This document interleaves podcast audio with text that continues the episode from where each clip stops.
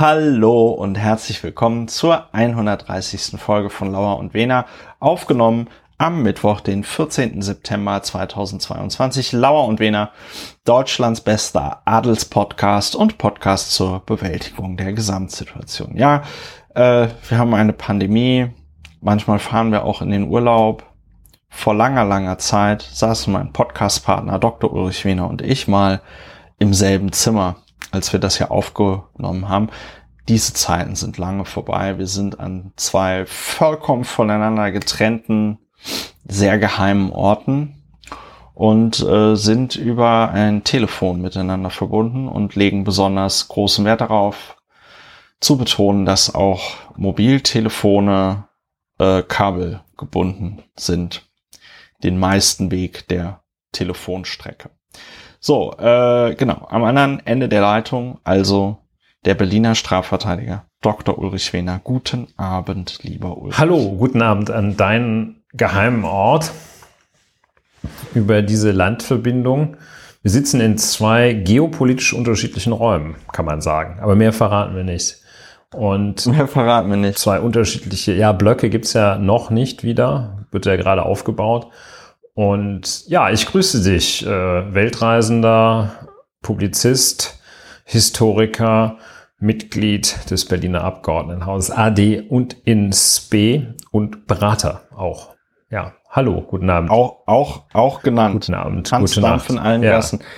Fragen wir noch, fragen wir noch, wie es geht oder machen wir es amerikanisch und sagen awesome? Ja, awesome. Bit depressed äh, bei The Death of Our Queen. nee, das war stimmt ja, das natürlich nimmt uns alle, nicht. Das nimmt ich möchte mich da nicht auf diese Art und Weise primitiv drüber lustig machen, aber wir reden ja vielleicht gleich noch mal nicht drüber. Wir wollen uns, wir wollen uns auf andere Art und Weise primitiv darüber Richtig. lustig machen. Das, das kriegen wir auch, ähm, denke ich, hin. Traditionell, lieber Ulrich, erklärst du ja was wir hier eigentlich machen bei Lauer und Wiener. Was machen wir hier eigentlich? Ja, wir sind der Podcast zur Bewältigung der Gesamtsituation und der Gegenwart. Und wir machen das, indem wir über die Dinge reden, sie benennen, sie labeln, relabeln. Jedenfalls werden, schauen wir uns nochmal das, worüber wir uns aufgeregt haben oder was uns an oder erregt hat. Das schauen wir uns noch einmal an und äh, tauschen uns darüber aus, reflektieren darüber, nehmen die Fakten und regen uns dann gegebenenfalls faktenbasiert darüber auf. Das ist die Methode, mit der man verhindert, dass man auf völlig, dass, dass man also emotional platzt und dass man auf Abwege gerät, wie zum Beispiel Wahlentscheidungen äh, oder dass man vom äh, Reichstagsgebäude steht und erzählt, dass, äh, dass die Bundesrepublik eine GmbH sei und sowas. Das, das verhindert alles dieser Podcast. ja. Ja, und äh, traditionell ist es meine Aufgabe an dieser Stelle darauf hinzuweisen, manche Sachen bewerten sich von selbst.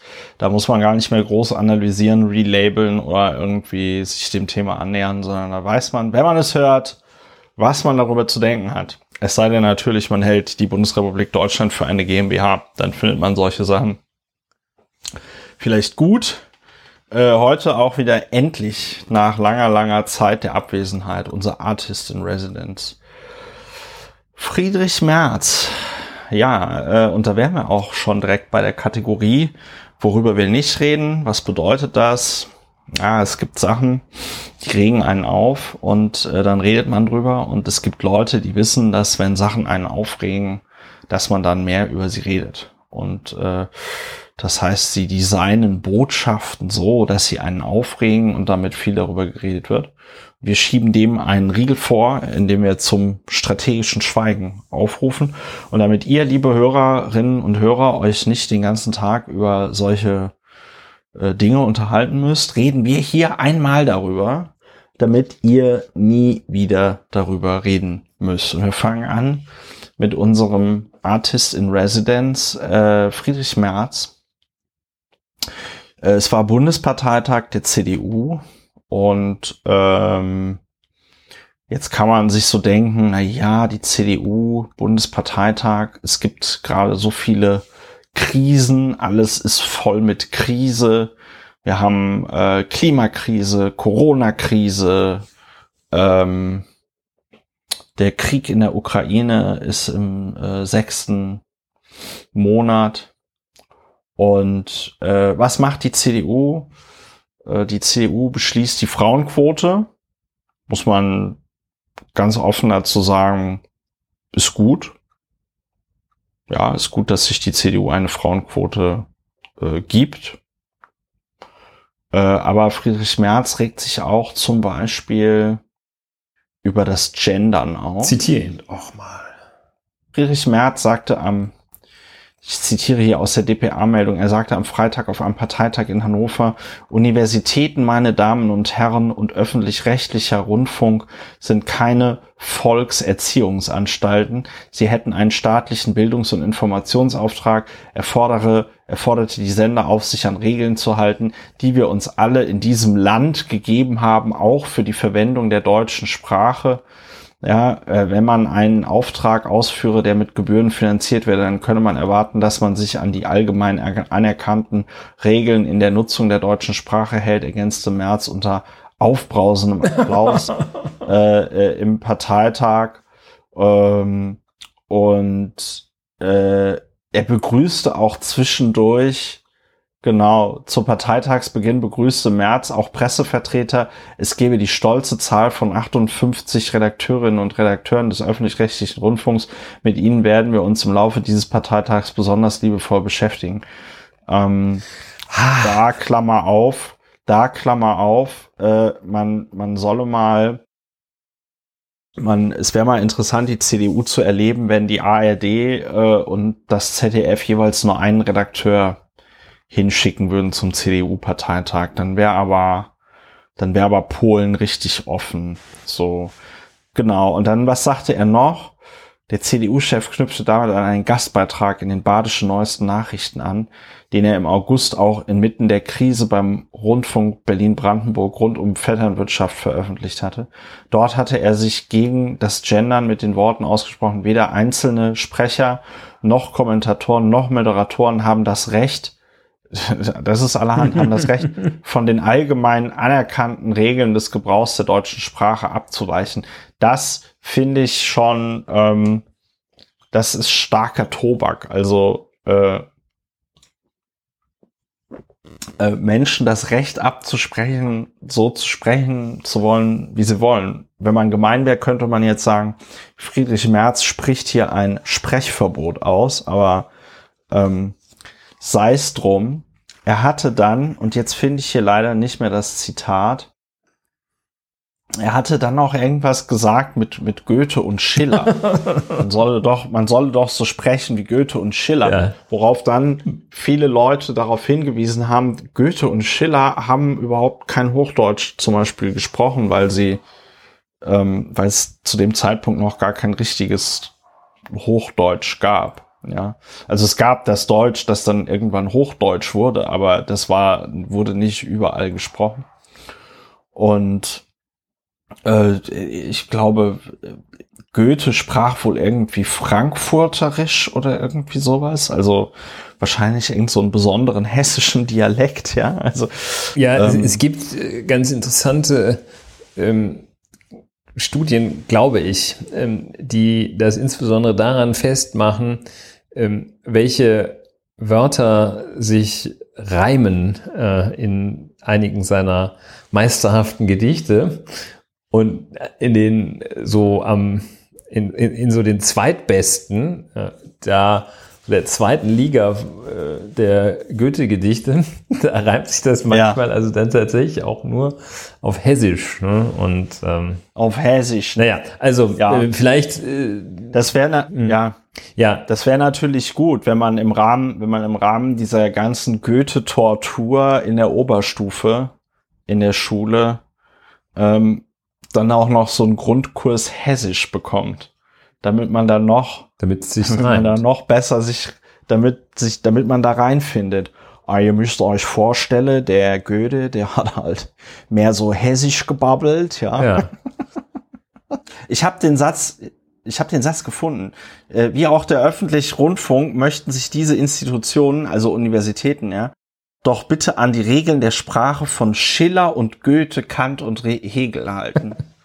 ja. ja, super. Also das ist, ähm, das ist leider so dumm, dass noch nicht mal das Gegenteil davon richtig und ist. Und das, das, das Deutsch des das Deutsch des Dr. Martinus Luther äh, hätte er vielleicht auch noch. Mhm. Ja, das ist ein schönes Beispiel ähm, für äh, einerseits die Rubrik, dass man da gar nicht drüber reden soll, weil es ja erkennbar darauf ausgelegt ist, die eigenen konservativen Köpfe da zu befriedigen und die anderen zu provozieren. Äh, das, wir lassen ja. uns natürlich nicht ja, ja. provozieren von so einem nee. billigen, also wirklich unendlich billigen ja. Klimbim.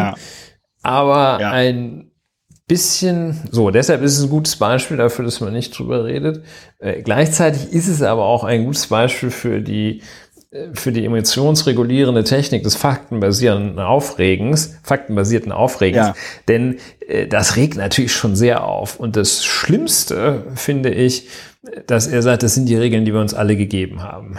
Und äh, das ist so, ja. wie wenn irgend so eine, so eine Blechbirne da ruft, wir sind das Volk äh, und dann völlig Abstruses fordert, äh, Benzinpreise ja. runter, Ausländer raus oder was es auch immer ist.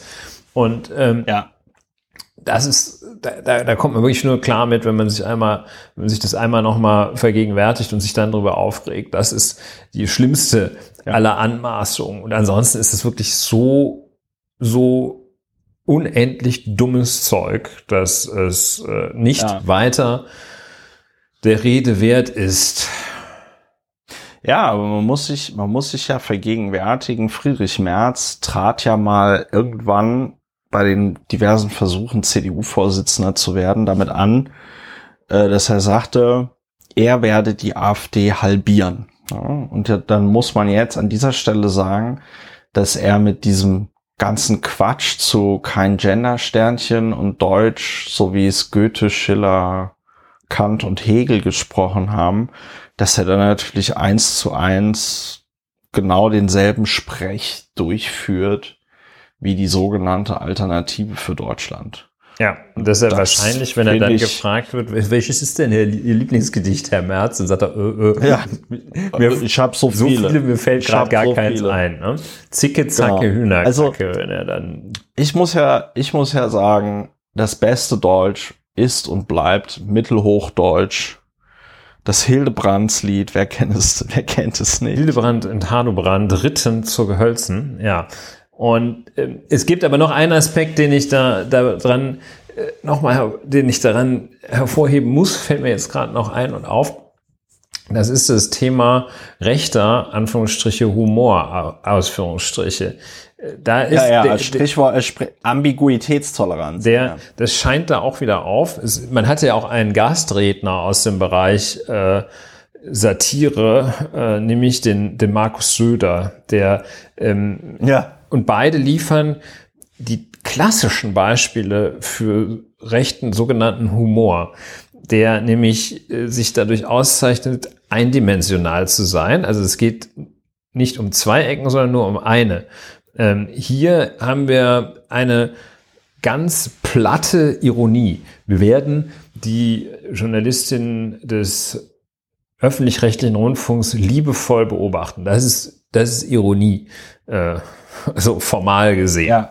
Und ähm, das ist so, das ist auch so altherrenhafte, ähm, das ist ja nicht, das ist ja nicht lustig. Ich weiß aber genau, wie da der Saal dann gelacht hat. Und Markus Söder hat ja noch ähm, diese andere Variante, die ist noch noch fieser des rechten sogenannten Humors äh, praktiziert. Ja.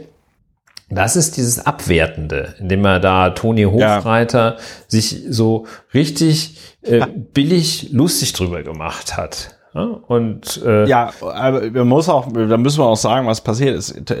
Markus Söder hat sich verstiegen in der Aussage, äh, dass doch der Toni Hofreiter, bevor er sich zu militärischen Dingen äußert, doch auch einen O-Ton militärischen Haarschnitt zulegen sollte. Und da haben die sich dann so auf die Schenkel geklopft. Ne? Und, ja, äh, die, das fanden die lustig. Ja, und da, unter diesem Aspekt äh, es ist es wert, kurz nicht drüber zu reden, äh, unter dem Aspekt äh, des Humor, des, des Pseudo-Humors eben auch. Da muss man sehr, sehr aufpassen. Das ist, ja. das ist ganz, ganz bitter auf Kosten anderer. Das ist so ein, ähm, so eine, so ein Andeut, so eine Andeutungstechnik, so wir werden euch beobachten liebevoll, äh, Herabwürdigung, das ist ganz, das ist ganz, ganz fies.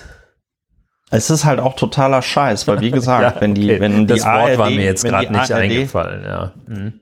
Ja, ich weiß, deswegen sage ich es ja auch nochmal. Also es ist ja, wenn die ARD und das ZDF jeweils nur eine Person äh, schicken würden, äh, ohne Kamera, und die sagen würde, nö, nö, ich schreibe hier einfach nur so zwei, drei Sätze auf für die, für die Tagesschau, äh, aber nicht die um 20 Uhr, sondern um die, die um 17 Uhr. Ja, ja Herr Merz, hier ist das Mittagsmagazin. Äh, wir haben Ihnen ein, wir möchten gerne das große Mittagsmagazin-Interview mit Ihnen machen.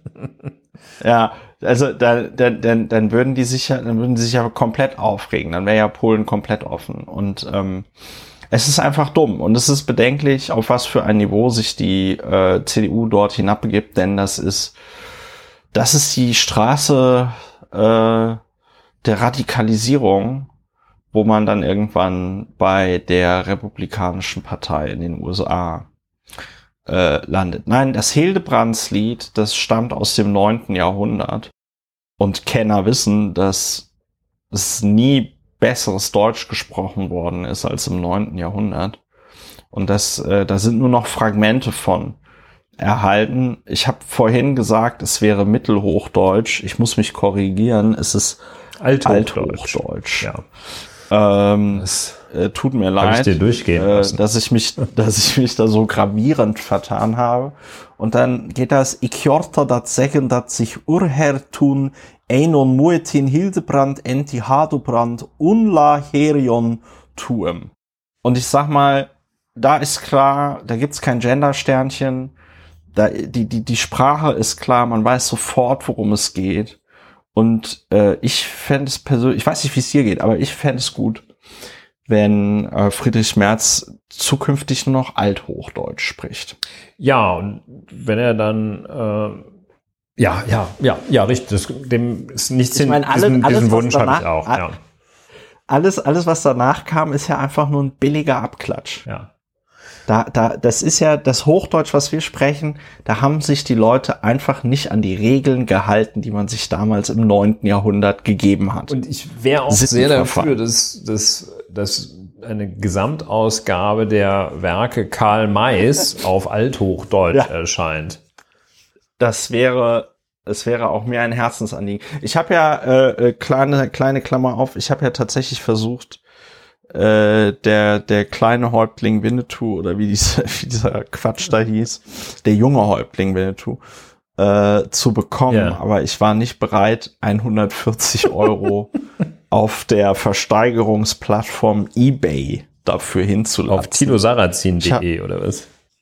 ich habe ja, ähm, ich habe heiße Ex-Finanzsenatoren aus deiner Umgebung rufen dich an, um dir von ihren falschen Rassetheorien zu erzählen. Nee, ich habe ähm, ich, ich habe aber dem Verlag geschrieben und um ein Rezensionsexemplar gebeten.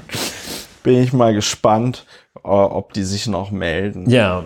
Ja, äh, das war Friedrich Merz beim, äh, worüber wir nicht reden. Ich hatte es am Anfang schon mal gesagt, aber ich muss es jetzt noch mal sagen. Ich finde, ich war angesichts der Art, angesichts der Probleme, vor denen Deutschland im Moment steht, vor denen Europa im Moment steht, war ich einfach komplett fassungslos, dass sich die CDU irgendwie den Finger in den Boppes steckt und ähm, sich mit diesem identitätspolitischen Quatsch irgendwie äh, äh, beschäftigt, der ja niemandem was bringt. Ähm, auch der CDU nicht, denn äh, du entwickelst keine Vision von der Zukunft oder keine Idee davon, weiß ich nicht, was Konservatismus im 21. Jahrhundert bedeuten könnte, wenn du dich über Gender-Sternchen aufregst und den öffentlich-rechtlichen Rundfunk, wie er zu berichten hat. Das ist halt alles Quatsch. Ja, so. Vielleicht sollten wir auch wirklich sagen, da, da, lieber Herr Kollege, darf ich da sagen, äh, Friedrich äh, Merz, ihr habt keine Chance, weil, weil ja.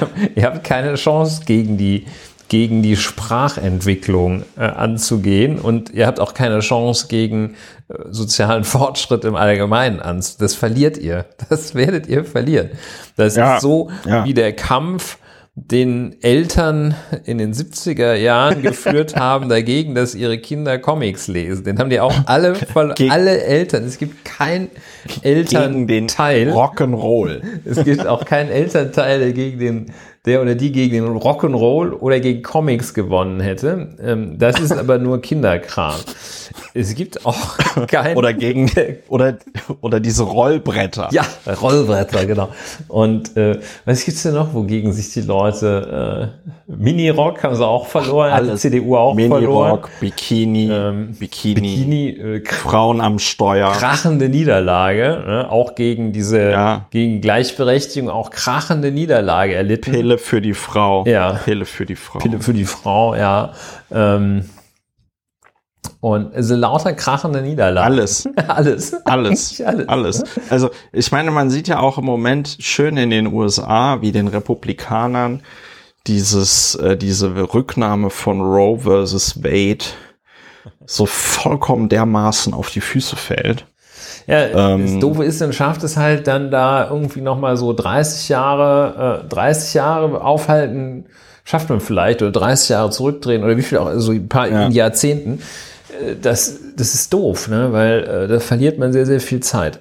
Ja, komm, lass uns. Ja, lass, und die haben wir, und die haben wir. Die haben wir nicht. Lass uns über apropos, was anderes. Genau. Lass uns über was. Apropos, wir wollen ja auch ein sehr kompakter Podcast. Ja, very kompakt. Lass uns über was anderes über was anderes nicht reden, ist es ungefähr genauso gut wie äh, unser Artist in Resident. Ein Mensch, über den wir lange nicht mehr hier gesprochen haben, was mich auch sehr gefreut hat. Ähm, ein Mensch, den ich fast genauso sehr liebe wie Susanne Klatten. Äh, Kevin Kühnert. Kühnikev. Kühnikev seiner ja. seines Zeichens, seines Zeichens mittlerweile Bundestagsabgeordneter und Generalsekretär der Sozialdemokratischen Partei. Deutschlands, äh, wer sich nicht mehr daran erinnert, das ist die Partei, die den Bundeskanzler stellt. Und ähm, äh, Kevin Kühnert, ich glaube, man muss es, man muss es in chronologisch richtiger Reihenfolge erzählen, ne? Ja, das also chronologisch ist Russland, eine schöne was er, Ordnung. Ja. Was, er, was er zu Russland, was er zu Russland gesagt hat und was er, was dann seine Reaktion ja, war. Also Kevin Kühnert war in ähm, im NTV Frühstart. Das ist wahrscheinlich so eine so eine Art äh, Frühstücksfernsehen bei NTV. Ja, habe ich jetzt nur mal so geraten vom Namen her. Sauber. Und da wurde äh, Kevin Kühnert interviewt Jetzt muss man dazu sagen, das dürften aber eigentlich alle mitbekommen haben, die Ukraine hat ja, da kommen wir später auch nochmal darauf, äh, in der vergangenen Woche mh, mm, oder sagen wir mal in den vergangenen sieben Tagen unfassbare Landgewinne machen können. Die konnten unglaublich viel äh, zurückerobern. Im Grunde genommen dieses ganze Charkiw Oblast dort, dieses Bundesland, haben die komplett befreit von russischer Besatzung und ähm, äh, alle total überrascht und durch diese Dynamik wurde dann wieder die Forderung laut, Deutschland muss jetzt unbedingt mal endlich Kampfpanzer liefern, damit die Ukrainer noch besser vorankommen, ja. Und Kevin Kühnert sagt dann im, im Frühstart bei NTV, äh, äh, wird hier zitiert auf der Seite ntv.de. SPD-Generalsekretär Kevin Kühnert hat vor zu großen Erwartungen an deutsche Panzerlieferungen an die Ukraine gewarnt. Westliche Panzer beispielsweise hat kein Staat bisher geliefert, sagte der SPD-Generalsekretär im Frühstart bei NTV. Sehr wohl unterstützen wir aber mit den osteuropäischen Partnern den Ringtausch und dann zudem gelte weiter die Aussage, dass wir nicht schleichend hineingezogen werden wollen in den Krieg, dass wir Russland nicht dazu animieren wollen, völlig irrational am Ende zu handeln und noch ganz andere Staaten anzugreifen, das sei ein wichtiger Aspekt in der Auseinandersetzung und dieser Aspekt müsse bei allem heißen Herzen immer auch bedacht werden. Ja, ähm, um das einzudampfen, Kevin Kühnert wurde dann mit der, wie ich finde, richtigen Aussage zitiert, man dürfe der Ukraine jetzt keine Waffen liefern, weil, oder insbesondere auch keine deutschen Kampfpanzer, weil dann würde Russland noch andere Länder angreifen. Ist zwar verkürzt, aber es trifft so ziemlich das, was er gesagt hat.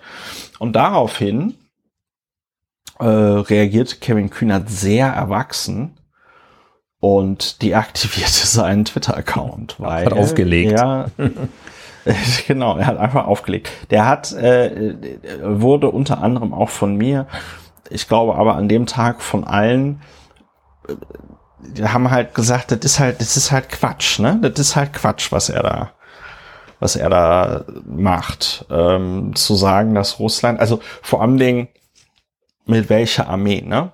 Also wenn man das zu Ende denkt, mit welcher Armee soll Wladimir Putin jetzt noch, weiß ich nicht, Polen, Tschechien, äh, Deutschland angreifen? Ja, hat Wladimir Putin irgendwie noch eine geheime Armee, die er irgendwo in Sibirien versteckt, wo dann die gut ausgebildeten, gut ausgestatteten russischen Soldaten drinne sind in dieser geheimen Armee? Eher nicht. So. Ähm, und Kevin Kühnert denkt also, dass Russland das, und man sieht ja die Bilder auf dem Kurznachrichtendienst Twitter, die Russen sind da einfach weggerannt, haben alles stehen und liegen gelassen. Da gab es ja auch dann die sehr guten, satirisch gemeinten Tweets, so äh, hier äh, Precht Schwarzer und äh, C schreiben offenen Brief an Wladimir Putin. Russland soll aufhören, die Ukraine so, so mit Waffen zu versorgen. ähm, ja, und äh, also der Teil, worüber wir nicht reden, wäre also, äh, dass Kevin Kühnert seinen Twitter-Account deaktiviert hat.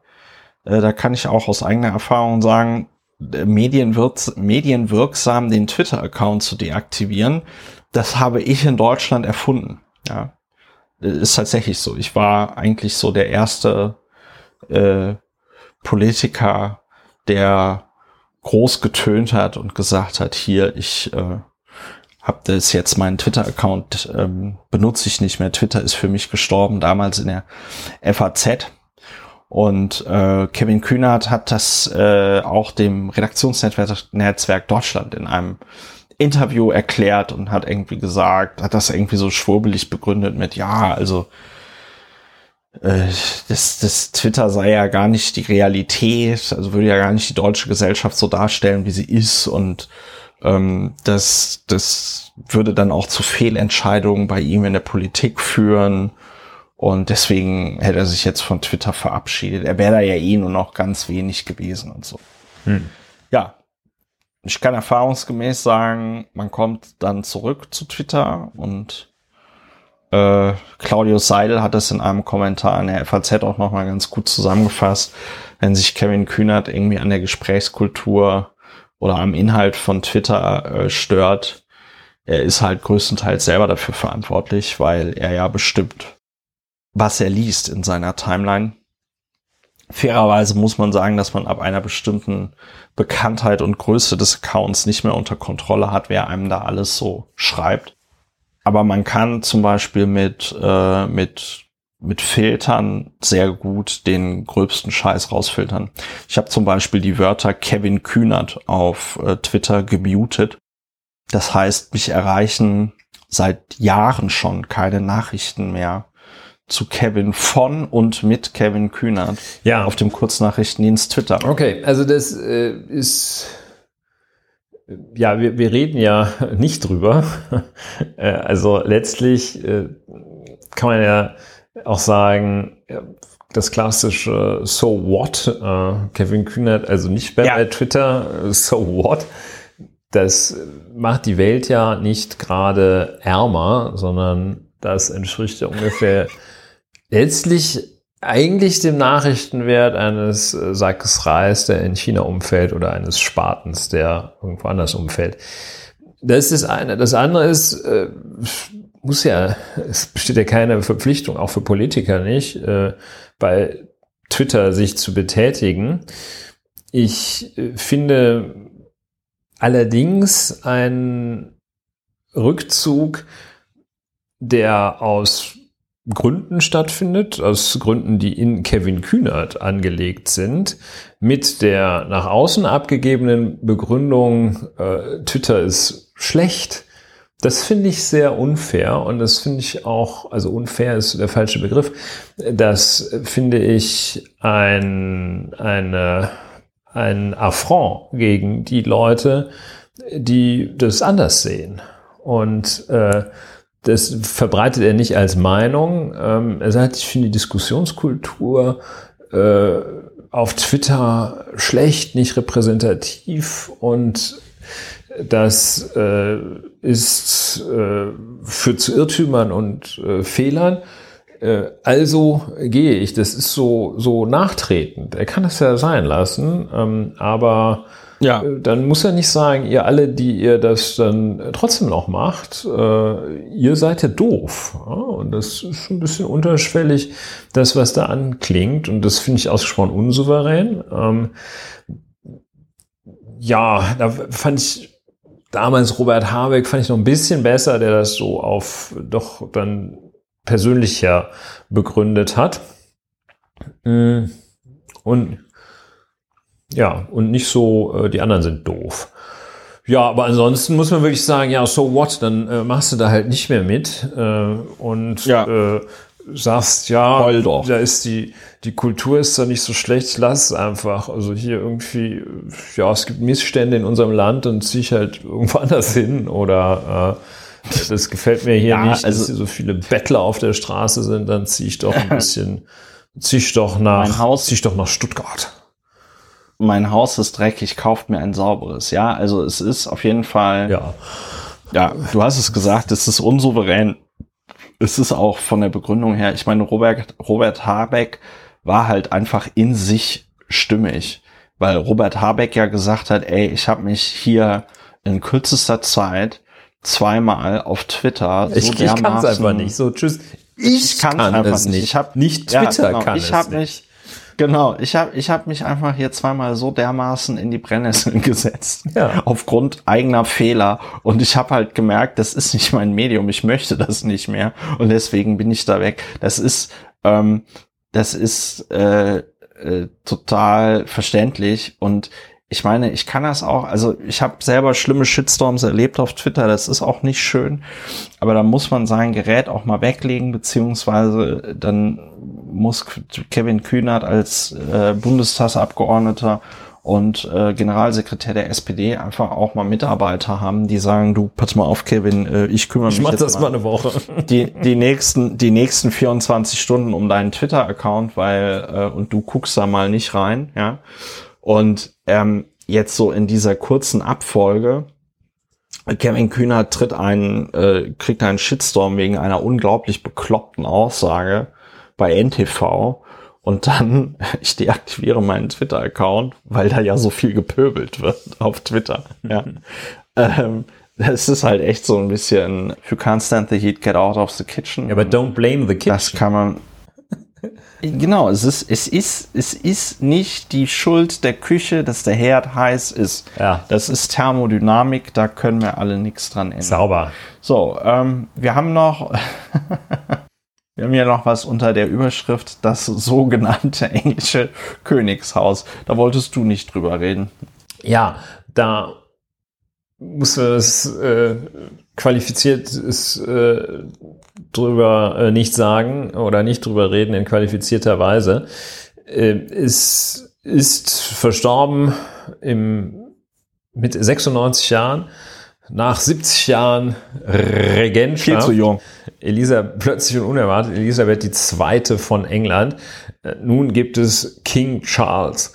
So, okay. Charles. Das, ähm, was ich daran, also ganz krass finde, ist, dass in im, im Vereinigten Königreich, vor allem in England, dass, dass die Leute so Plakate hochgehalten haben, äh, Not My King oder ja. äh, äh, ähnliches. Ähm, und die sind dann äh, festgesetzt, mindestens aber abgedrängt worden von Sicherheitskräften, äh, dass äh, ja, also das ist und das ist ähm, dann, dann hat jemand Prince Andrew, der ja jetzt nicht als großer Held in der letzten Zeit in Erscheinung getreten ist, hat den beschimpft äh, und ja. ähm, rief wurde getaggt. Also ein, also da rief ein 22-Jähriger, ein 22-Jähriger in die Stille hinein, als sie da vorbeifuhren,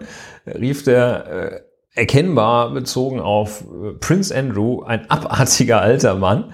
Und dann heißt es, verärgerte umstehenden Passanten zogen den Mann zu Boden, die Polizei verhaftete ihn. Verhaftet ist natürlich auch selbst in England falsch, aber egal. Während er, wie auf einem Video zu sehen ist, beteuerte, ich habe nichts Falsches getan. Ja. Und ähm, ja.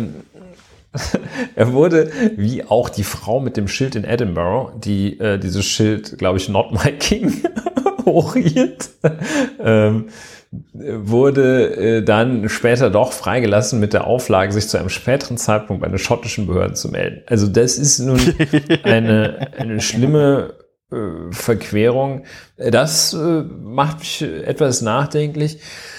Äh, und dann muss ich jedes Mal, wenn ich dann da ein, ein, ein, eine Stimme, ein, ein Bericht nicht vermeiden kann, in dem sich dann so Menschen dazu äußern, voller Trauer, äh, für die ich einen gewissen Respekt habe, die ich aber sehr traurig finde. Äh, die Trauer finde ich sehr traurig, weil das so Menschen sind, ähm, deren im Grunde genommen, deren die, die teilweise so erkennbar wenig materiell haben in diesem harten Königreich und die dann ja. um diese Person, ähm, die auf dem Gebiet des Pferderennsports wahrscheinlich über recht profunde Kenntnisse verfügte, aber ansonsten ja. durch, ja auch durch, außer dass sie lange ausgehalten hat, ähm, jetzt doch einfach nur eine Projektionsfläche war. Die hat ja nichts Tolles gemacht. Die sind ja diese, das ist ja noch nie einer ähm, durch eine irgendwie für die Menschheit wichtige Äußerung oder einen irgendwie wichtigen Gedanken. Äh, Prinz Philipp war, ja. wichtig, war noch der wichtigste, weil er einige wirklich ganz kultige Scherze rausgehauen hat. Aber ansonsten ist da ja noch nie einer durch irgendetwas in Erscheinung getreten, was ähm, die Welt besser, schöner oder reicher gemacht hätte an intellektueller Leistung. Ja? Und äh, ähm, ja, und das finde ich dann so traurig, wenn, wenn das so diese gesellschaftlichen Verhältnisse zementiert, dass da so eine Frau, ähm, deren lebenslanges Einkommen ungefähr dem Wert von äh, dem Vorderhuf des Lieblingspferdes der Königin ja. entspricht. Ne? Äh, dem entspricht, was die Königin jährlich für einen Hufschmied ausgibt, dann muss ich sagen, das macht mich traurig. Ne? Und dann dieser, ich finde, so Prinz Charles macht irgendwie so einen ganz sympathischen Eindruck. Das ist halt, aber das ist jetzt ja auch kein, der ist ja nicht zu bewundern. Ja, deshalb meine ich, ist jetzt aber auch ja. mal gut. Und ich höre jetzt seit vier Tagen, heute habe ich noch im Deutschlandfunk gehört, ähm, ohne irgendwie Kommentierung hieß es da wörtlich, jetzt werde der Sarg der verstorbenen Königin in sowieso Haus aufgebahrt, damit die Bevölkerung vier Tage lang Zeit habe, sich von ihrer Königin zu verabschieden. So, das, ja. Ich meine, das ist jetzt ja irgendwie äh, unfassbar äh, mythisch, äh, aber das ist keine Nachricht wert. Ne? Ja, also deshalb meine ich, ist jetzt auch mal gut äh, und äh, dass ja. das dass man sich da nicht mehr auf diese Zementierung der gesellschaftlichen Verhältnisse äh, durch Projektion von äh, Freuden äh, und Träumen auf eine Figur oder auf Figuren äh, nicht mehr vom gesellschaftlichen Fortschritt bitte abhalten lässt. So, das, das reicht jetzt da. Ja. Die, die Franzosen machen das wesentlich besser. Von der britischen Botschaft lagen so vier, fünf Blumensträuße und das war's. Die haben, ja. haben ja, ja. zur Monarchie doch ein, ein deutlich besseres Verhältnis. Ja, Fran Fran warum eigentlich? Wohl. Was ist, was, was ist eigentlich mit dem französischen König? Wie geht's dem eigentlich? Äh, die, ähm, also erstmal muss ich sagen, head. dass ich ja, ein bisschen kopflos, kopflos ja. ist er da vorgegangen. Auf jeden Fall, äh, was ich, was ich sagen muss, ist, ich finde das, das ist mit dieser Frau in Edinburgh äh, natürlich nicht schön, aber irgendwie ist es auch lustig, weil natürlich dass irgend, also ein, ein, ein, ein Mensch mit Not My King mit einem Not My King Schild wäre halt vor 100 Jahren genauso von der Polizei weggeräumt worden wie jetzt auch. Es ist einfach so, Gegrätscht. ist halt einfach so absurd, wie zu sehen, wie diese, wie sich diese Privilegien dort fortpflanzen. Jetzt ist es so, meine Großmutter zum Beispiel hat immer sehr gerne sich so die Royals angeguckt, äh, wenn das dann im ZDF über übertragen wird, wenn dann die Queen im Sommer da ihren Geburtstag gefeiert hat und äh, solche Späße. Und, und das, und das alles noch von Horst Seemann Eggebert äh, kommentiert worden ist. Die anderen Kommentatoren, Adelskommentatoren in den öffentlich-rechtlichen äh, Sendern kann man sich ja tatsächlich nicht anschauen. Und das hatte, da gebe ich dir recht, das hatte sowas, das hatte sowas Mythisches. Ähm, ich weiß gar nicht, was für eine Funktion das irgendwie erfüllt hat, aber es war, eine ganz besondere Form von, von Entertainment, ja. Wenn man, wenn man sich das alles natürlich irgendwie näher betrachtet, ich habe das jetzt auch nochmal gegoogelt, den Net Worth der Royal Family.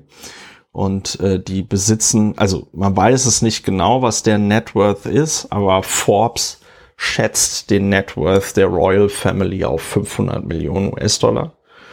Ja, das heißt, man hat da einfach sehr reiche, sehr privilegierte Menschen, die Royals bezahlen ja zum Beispiel keine Steuern, ja, und das äh, Begräbnis wird ja jetzt auch nicht von den Royals selbst bezahlt, sondern es bezahlt dann. Es gibt so eine begrenzte, begrenzte Steuerleistung des Königshauses, also bestimmte Einkommenssteuern. Ja, darauf hatten sie sich irgendwann mal, das ist aber noch nicht, das ist aber noch nicht lange, nee. die haben sie sich irgendwann mal drauf gehalten. Was? Ja, ja, richtig, ist noch nicht lange. Genau, da hatten sie sich irgendwann mal vor Jahren darauf geeinigt, dass so, so eine gewisse, so ein bisschen Steuern wäre schon angemessen. Okay, ja. okay. So, und ähm, jedenfalls, wenn man das jetzt runterbricht auf banale Fakten, das sind halt einfach sehr reich, das ist einfach eine sehr reiche Familie in, in Großbritannien.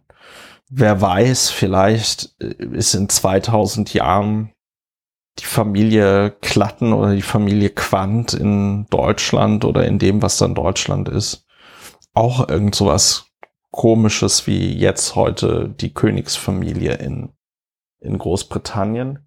Wo ich ein bisschen gespalten bin, ist, dass jetzt zum Tod der Queen dann die ganze Zeit darauf hingewiesen wird von einigen Menschen, äh, was für schlimme Kolonialverbrechen Großbritannien begangen hat und was auch irgendwie von der Queen, weiß ich nicht, geduldet, gut geheißen, äh, unterstützt, bla wurde. Ich weiß nicht, ob meine, ob mein Befremden berechtigt ist. Ich bin irgendwie die, der Meinung, wenn jemand gerade gestorben ist, sollte man nicht schlecht über diese Person reden, es sei denn, Adolf Hitler ist gerade gestorben oder so, ja. Aber das mag man, das kann man, ich weiß nicht, wie du das siehst, du siehst es vielleicht anders, du siehst es vielleicht genauso. Ich finde das, ich finde das auch deswegen schwierig, wenn das so Leute sind, die sich davor zumindest in meiner Wahrnehmung überhaupt gar nicht für diese problematischen Dinge, die das, die das britische Königshaus zu verantworten hat, interessiert haben aber dann zum Tod der Queen fällt ihnen ein, ach ja, ganz schlimme Kolonialverbrechen übrigens. Ja, es böse, böse, zeigt böse. vor allem eins, die richtige Methode an dieses Thema dran zu gehen, ist nicht drüber zu reden. Qualifiziert nicht drüber zu reden. Nicht zu viel, ja. nicht zu viel Profundität da rein zu setzen, nicht weder in die eine noch in die andere Richtung, weder zu sagen, oh, dass, die also das ganze Land zusammengehalten hat, noch dass sie für Kolonialisierung tatsächlich verantwortlich gewesen wäre. Ähm, das ist, ist alles äh, das sind alles unterlegene Methoden gegenüber dem qualifizierten nicht drüber reden. Und dazu ja. eignet es sich sehr. Und ich meine, wir werden jetzt leider wahrscheinlich nicht von allen Briten gehört, aber was man doch auch sein lassen sollte, ist, da Marmeladenbrote von Buckingham Palace zu legen. Das ist halt einfach eine riesen, das ist halt eine Riesensauerei. Was, was ja, die ist das? irgendwann ist das mal, irgendwie, äh, das, ne, die, die hatte das Reich der also, Toten oder was es da was zu essen gibt oder wie? Ja, Ulrich, das ist, so wie man, das ist eine britische, man, äh, denn zu, äh, das ist nicht der Charons Pfennig oder wie das Ding da heißt. Nein, das ist. Die Mayas haben ihren Toten ja dann auch noch Lebensmittel mitgegeben. Das ist total gut, wenn man auf dem Weg zur Unterwelt was zum Snacken ja. hat. Äh, da sagt, glaube ich, Reiter. niemand nein. Aber damals gab es noch Reiter. Reiter, da gab es noch damals, so, als die Mayas noch am Start waren. Ähm, nein, äh, es, es geht darum, ich weiß nicht, ob das in einem der Paddington-Filme ist oder ob das ob die das mal irgendwie. So, das war dieser Werbespot, äh, bei es dem gibt, sie da eigentlich ganz ja, witzig so zwei Toastscheiben aus der Handtasche Genau, zieht, ja.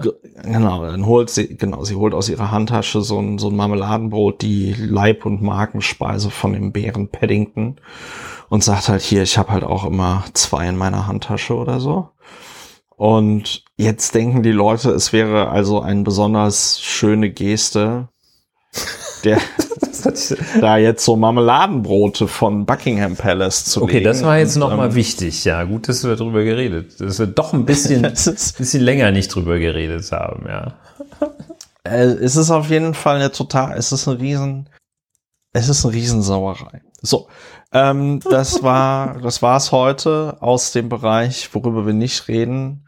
Äh, strategisches Schweigen, ist immer angebracht angesichts des Wahnsinns in der Welt. Wir kommen zur Frage der Woche. Sie wird einfach gestellt und nicht weiter kommentiert. Heute ist die Frage der Woche, gewinnt die Ukraine das? Die Antwort sagen, lautet ja. Ja, so. Und die Zahl der Woche ist die 6000. Und warum? Weil die Ukraine 6000 Quadratkilometer Land zurückerobert hat. Ich bin da vorhin schon drauf eingegangen, befreit von äh, russischer Besatzung. Die, äh, Spezialoper die Spezialoperation der russischen Föderation äh, wird tatsächlich etwas special im Sinne wie die im Sinne wie die wie die Engländer und Amerikaner das Wort special benutzen in Special Education. Also ähm, das äh, fällt den Russen doch jetzt alles ein bisschen auf die Füße, dass sie ein, ein sehr korruptes Land sind,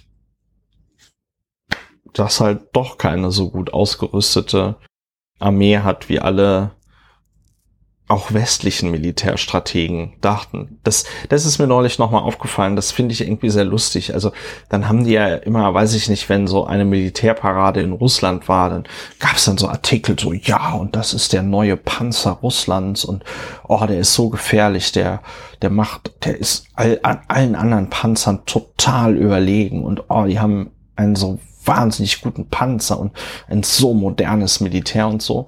Und stellt sich jetzt raus, Nee, wenn das ganze Geld in irgendwelche Yachten fließt, die sich irgendwelche Generäle davon kaufen, statt ähm, das Geld für Panzer auszugeben, dann hast du einfach eine total abgewirtschaftete, runtergerockte Armee. Ja, da tritt hinzu, dass der Umstand, dass zu Zeiten des Kalten Krieges und äh, in den Folgejahren nach Beendigung des Kalten Krieges nach dem Ende des Kalten Krieges äh, auch festgestellt wurde, dass während der Blockkonfrontation die militärische Stärke auch äh, der, der Sowjetunion, des Warschauer Paktes insgesamt immer übertrieben dargestellt wurde und äh, sich dann herausstellte, dass diese unglaubliche konventionelle Überlegenheit, die man dem der Sowjetunion und dem Warschauer Pakt insgesamt zuschrieb, äh, nicht existiert hatte. Und äh, ja. das heißt jetzt nicht, dass das dann äh, 40 Jahre später, 30, 40 Jahre später unbedingt der gleiche Fehler äh, ist, die Militärmacht äh, hoch einzuschätzen. Aber es ist jedenfalls dann ein, ein paralleler Fehler, wenn sich das zweimal als falsch erweist. Man weiß es nicht. Ich tue mich so ein bisschen schwer. Das heißt ja auch in der Redaktionskonferenz vielleicht schon etwas durchblicken lassen. Ähm, ich tue mich etwas schwer auf dem Gebiet der Militärstrategie, weil ich da doch meine zu dilettieren und das auch dem einen oder anderen vorhalten könnte und wollte und auch teilweise tue, der sich dann da ähm, doch sehr sehr entschlossen äh, und äh, absolut zu militärischen Themen äußert. Äh, daher so eine leichte Zurückhaltung ähm, in, in meinen Äußerungen, aber ähm, es gibt ja einiges zu bedenken. Und äh, wenn wir schon über Kevin, Kevin Kühner, Kühnikev sprachen, äh, es ist, jedenfalls kann man auch, wenn man nicht schon immer Militärstratege ist, feststellen, wenn, wann ein Gedanke zu kurz gedacht ist, wann er jedenfalls noch nicht zu Ende ist. Und das ja. geht auch hier, dass man sagt, nee, wir, können, wir dürfen den nicht provozieren und so. Das, das kann es nicht sein. So, so einfach ist die Welt wiederum auch nicht. So, so, also, das, das kann es, das kann, das kann es nicht sein. Das kann's nicht ich, sein. Ich, ich hingegen, und das habe ich ja in der Redaktionskonferenz auch gesagt, habe in meinem Leben schon so viel Command Conquer gespielt, dass ich also äh, mühelos direkt vom Pandemie-Experten zum Militärexperten umschulen kann. Du warst ja auch im Gespräch, äh, als äh, Frau Lambrecht so ein bisschen holprig gestartet ist, ne? Also ja, als die so ein das, bisschen das, wie eine Transallmaschine trudelte. wie der Starfighter. Mhm. Ja, da, äh, das, das ist korrekt, Ulrich. Ja. Das ist gut. Ich weiß gar nicht, ob ich das ähm, sagen durfte, aber das war ähm, verschiedene äh, Stand ist alle noch lebenden Ex-Verteidigungsminister hatten sich für Lauer ausgesprochen. ja, die ähm, deshalb bist du jetzt auch an einem geheimen Ort. Ja, ja. Okay, aber mehr dürfen wir nicht sagen, sonst wirst du identifizierbar. Genau, ich bin die, ich bin an einem geheimen Ort, ja. damit im Ernst, damit es im Ernstfall noch jemanden gibt, der davon Ahnung hat. Nee, Spaß beiseite. Ähm, für die Geografie Interessierten äh, diese 6000 Quadratkilometer, da fragt man sich als Deutscher natürlich, wie viele Saarländer sind das denn überhaupt? Und äh, es sind äh, 2,3 Saarländer. Das Saarland ist äh, 2570 Quadratkilometer groß. Und die Ukraine hat in den vergangenen sechs, sieben Tagen 6000 Quadratkilometer Land zurückerobert von der russischen Besatzung befreit. Ja, müssen wir mal gucken, wie das weitergeht. Äh, ich denke, wenn die Ukraine diesen Krieg gewinnt, wird es an der deutschen Militärunterstützung nicht unbedingt äh, gelegen haben. Ja. Aber das ist vielleicht nur so eine private Meinung. Ja, äh, an dieser Stelle erinnere ich gerne daran, man kann diesen Podcast unterstützen. Äh, auf plus.lauer und wiener.de findet ihr alle Informationen dazu. Wenn ihr diesen Podcast bereits unterstützt, bedanke ich mich ganz herzlich an dieser Stelle. Äh, vielen lieben Dank. Und äh, wir kommen äh, auch zu einem Geldthema. Äh, das, du wolltest über das Entlastungspaket ja. reden. Ich weiß gar nicht, das wievielte Entlastungspaket es ist. Aber Entlastungspakete sind ja jetzt sehr in der Mode. In den 90er, in den 80er und 90er Jahren hat man einfach gesagt, wir müssen den Gürtel enger schnallen und dann musst du halt gucken, wo du bleibst. Und seit Corona gibt es einen Paradigmenwechsel. Da wird das Geld mit beiden Händen einfach so rausgeworfen. Ja, äh, Entlastungspaket als, als Stichwort. Es gibt äh, auch insofern einen Paradigmenwechsel oder nein, ähm, ein Paradigmenwechsel würde sich anbieten, wird aber nicht vollzogen, ähm, aufgrund von folgendem Phänomen. Es ging fiskalpolitisch und äh, sozialpolitisch in den letzten Jahrzehnten äh, so, dass äh, nicht umverteilt wurde, sondern Wachstumsgewinne einfach äh, in bestimmter Weise verteilt wurden. Es wurde neu verteilt, nicht umverteilt. Also sprich, es wurde nicht dem einen weggenommen und dem anderen gegeben oder der anderen, äh, sondern ähm, der Wohlstandsgewinn wurde halt jeweils immer wieder neu verteilt. Nun äh, haben wir ein Phänomen, in dem äh, es ein äh, erhebliche, eine erhebliche Wohlstandsgefährdung, einen gewissen Abfluss an Ressourcen gibt oder weniger Ressourcen zur Verfügung stehen, beziehungsweise teurer werden. Und ähm, das wäre jetzt so ein, ein sehr guter Moment, in dem man möglicherweise mal äh, das äh, so machen könnte, dass man zugunsten des einen äh, den oder die andere verzichten lässt. Ähm, das muss jetzt gar nicht äh, zum Beispiel nach Einkommensgruppen gestaffelt sein, sondern es kann auch nach Sektoren gestaffelt sein, dass man zum Beispiel sagt, hm, zugunsten äh, der Automobilindustrie, der Herstellung von Luxuslimousinen würde man vielleicht mal eine andere die Windenergie fördern oder so etwas ähnliches. ähm, bei ja. Entlastungspaketen würde sich das ja auch ich kann mir kaum vorstellen, dass irgendjemand da anders denkt. Würde es sich zum Beispiel anbieten, dass äh, diejenigen entlastet werden, und das ist jetzt, klingt trivial, aber ich habe den Eindruck, das haben nicht alle verstanden, dass diejenigen ja. entlastet werden, die sehr stark, womöglich sogar bis an die, bis zur Existenzgefährdung belastet werden, dass diejenigen entlastet werden, Allerdings diejenigen wiederum, denen die aktuelle wirtschaftliche Situation überhaupt nicht zusetzt oder jedenfalls nicht spürbar zusetzt und schon gar nicht bis zur Existenzbedrohung oder gar Gefährdung zusetzt, dass die nicht entlastet werden, sondern im Gegenteil vielleicht auch ein bisschen mehr Beitrag leisten.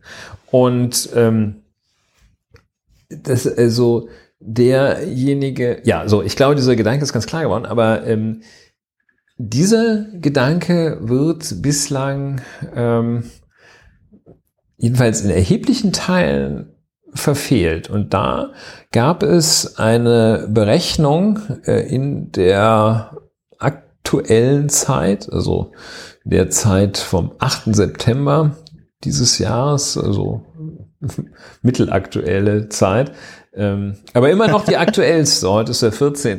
es gibt noch keine neuere.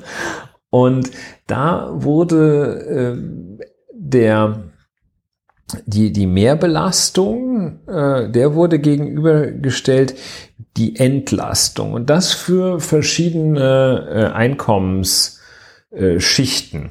Also den Geringverdiener, den Normalverdiener, den Besserverdiener, den Hochverdiener und den Spitzenverdiener. Das sind offenbar ähm, sozialwissenschaftliche Kategorien, will ich mal stark hoffen. Und dann haben Experten des Deutschen Instituts für Wirtschaft, haben das ähm, ausgerechnet anhand der, ähm, soweit das Entlastungspaket äh, konkret war, vorhandenen Belastungen und Entlastungen. Also Belastungen durch äh, Inflation und äh, höhere Energiekosten und Entlastung, soweit es da konkrete Entlastungen gab. Und da konnte man sehen, dass äh, durch die äh, Entlastungspakete nach diesen Modellrechnungen ähm, zum Beispiel ein der berühmte ähm, der berühmte, je nachdem, ob man die von einer Verdopplung oder Verdreifachung des Gaspreises ausging, dass der berühmte Spitzenverdiener äh, entlastet wurde um einen Betrag von etwa 2893 Euro. Spitzenverdiener hier mit äh, 194.350 Euro brutto im Jahr. Äh, entlastet um 2.386 Euro im Jahr, äh, 893 Euro im Jahr, bei einer Mehrbelastung von rund 2.979 Euro im Jahr. Das heißt also, dass da ähm, ungefähr ausgeglichen wird. Ne? Der bleibt Parität. Ja, der bleibt auf. Äh, ähm, nee, der macht noch äh, macht noch so 20 Euro Gewinn. Ähm, beim Geringverdiener wäre eine Energiepreisbelastung Geringverdiener äh, als Single 23.285 Euro brutto im Jahr, äh, Mehrbelastung 869 Euro, Entlastung 598 Euro. Schlecht. Bei der Familie äh, wäre Mehrbelastung 1783 Euro, ähm, Entschuldigung, ich korrigiere, Mehrbelastung 1887 Euro, Entlastung 1783 Euro. Was will ich damit äh, sagen? Die Zahlen, das klingt jetzt nicht so richtig äh, süffig, wahrscheinlich, wenn man es hört. Ähm, es hält sich äh, in über ganz gute äh, Teile des Spektrums hält sich halt so einigermaßen die Waage, ähm, aber ähm, es gibt eben das Phänomen, dass alle entlastet werden. Das liegt natürlich auch in der Natur äh, der, der Sache, wenn man das über Steuermechanismen macht. Da wird dann, wenn man das System beibehält, ähm, der Umstand, dass Menschen mit mehr Geld meist auch mehr Steuern zahlen und eine Steuerentlastung bei denen also krasser ankommt, der wird natürlich, wirkt sich da aus. Ähm, und äh, dadurch werden dann die, die mehr verdienen, auch stärker entlastet oder stark entlastet, wenn man über das Steuersystem entlastet. Und ähm, es wäre in den Fällen, das sage jetzt nicht ich, sondern das äh, sagen zum Beispiel das Deutsche Institut der Wirtschaft, in den Fällen wäre es einfach sehr sinnvoll, ähm, um die Maßnahmen stärker auf die Mittelschicht zu äh, konzentrieren, ähm, eine Erhöhung der Energiepauschale oder jedenfalls ähm, äh, Maßnahmen, die bei höheren Einkommen weniger stark wirken als bei niedrigen. Und da kommt dann die FDP ins Spiel und die sagt, das, kommt, das machen wir nicht mit.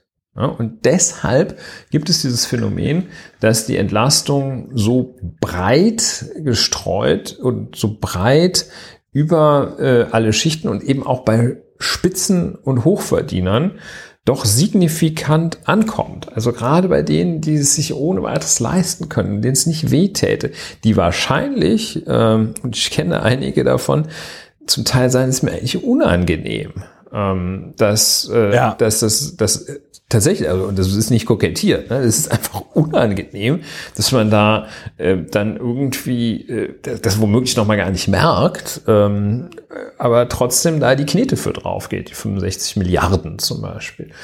Ja, das äh, ja. ist ähm, ja, das ist irgendwie so ein ein Dilemma. Man kann das, äh, man kann sich das ganz, ganz schön anschauen äh, auf Zeit.de. Ähm, slash Entlastungen, ähm, wie sich das äh, in diesen zwei Szenarien äh, auswirkt, äh, Verdopplung des Gaspreises, Verdreifachung des Gaspreises, ähm, da sieht man das dann. Und das gebe ich zu bedenken. Punkt. Ja, es, also es ist am Ende, am Ende des Tages ist es wieder dieses Prinzip Gießkanne, was wir ja in diesem Podcast immer dann, wenn wir darüber reden, nicht so gut finden. Und ähm, ich glaube, wir wissen auch, woran es liegt, dass es jetzt so aufgesetzt wurde, dieses Entlastungspaket, wie es aufgesetzt wurde. Es liegt an der FDP, ne? Hast ja selber gesagt. Da kommt die FDP ins Spiel. Ich weiß jetzt nicht, was die konkrete Überlegung da ist, aber die denken wahrscheinlich, ey, wenn unsere Wähler äh, da auf einmal 2800 Euro mehr ausgeben müssen als vorher, dann finden die das doof. Dann fragen die sich, wie kann das sein, äh, wenn wir den, wenn die FDP den Finanzminister stellt, dass wir jetzt so viel Geld bezahlen müssen. Und dann werden die halt auch entlastet. obwohl die Realität so aussieht, wie du das geschildert hast, dass es wahrscheinlich nicht wenige Leute, zumindest bei diesen Spitzenverdienern gibt, die sagen, also mir ist es schon auch ein bisschen peinlich und unangenehm. Vor allem muss man ja auch dazu sagen, dass Spitzenverdiener innen ja meistens auch in Jobs arbeiten, die ein bisschen krisenfester sind. Ne? Also du jetzt auch zum Beispiel als Strafverteidiger, auch, auch während der Corona-Pandemie werden Straftaten begangen, äh, wohingegen, wenn das Hotel, in dem du arbeitest, einfach geschlossen wird oder die Gaststätte, in der du arbeitest, einfach geschlossen wirst, ähm, dann hast du, hast du halt andere Probleme und kannst halt nicht mehr arbeiten. Ja, äh, das in der Tat, ähm, das ist äh, bezeichnet als äh, eine Art bürgerliche Identitätspolitik, hat das äh, glaube ich, auch äh, die Zeit ähm, in anderem Zusammenhang bezeichnet, dass, ähm, dass äh, also diese, diese Absaat, diese, diese, dieses permanente Steuern dürfen unter gar keinen Umständen steigen. Erbschaftssteuersystem, ein klassisches Beispiel. Äh, je mehr man da vererbt, desto geringer ist der Steueranteil jedenfalls, oder der kann ja eigentlich nicht sein. Und ähm, das ist eine Art bürgerliche Identitätspolitik und ich glaube, es ist eine, ich kann es nicht ganz festmachen, aber ich glaube, es ist eine Fehleinschätzung, es ist eine, eine, eine Unterschätzung äh, der eigenen Klientel. Ähm, zu meinen, dass die alle total scharf darauf sind und es nicht vertragen würden, wenn jemand sagen würde, ey, momentan ist ziemlich schwierig, äh, gebt mal da irgendwie ein paar Krümel von eurem süßen Muffin ab für diejenigen, die auf hartem, altem Weißbrot noch herumkauen müssen. Und ähm, naja, ich habe ja. ich habe vor kurzem so eine, ich habe vor kurzem so eine ähm, Umfrage gesehen. Ich weiß gar nicht mehr, was die genaue Fragestellung war. Ich glaube halt, äh, äh, welche welche Teile der Gesellschaft sollten äh, entlastet werden durch die Entlastungspakete. Und da konntest du dann auch irgendwie sagen, äh, Unterschicht, Mittelschicht, Oberschicht und so. Und bei den FDP-Wählern war es tatsächlich so, dass, wenn ich mich jetzt recht erinnere, zwei Drittel gesagt haben, es sollen halt alle äh, entlastet werden. Ja, ähm, das heißt, die FDP verhält sich in Bezug auf ihre Wählerschicht total kongruent. Aber es gibt natürlich auch Spitzenverdiener, die andere Parteien wählen.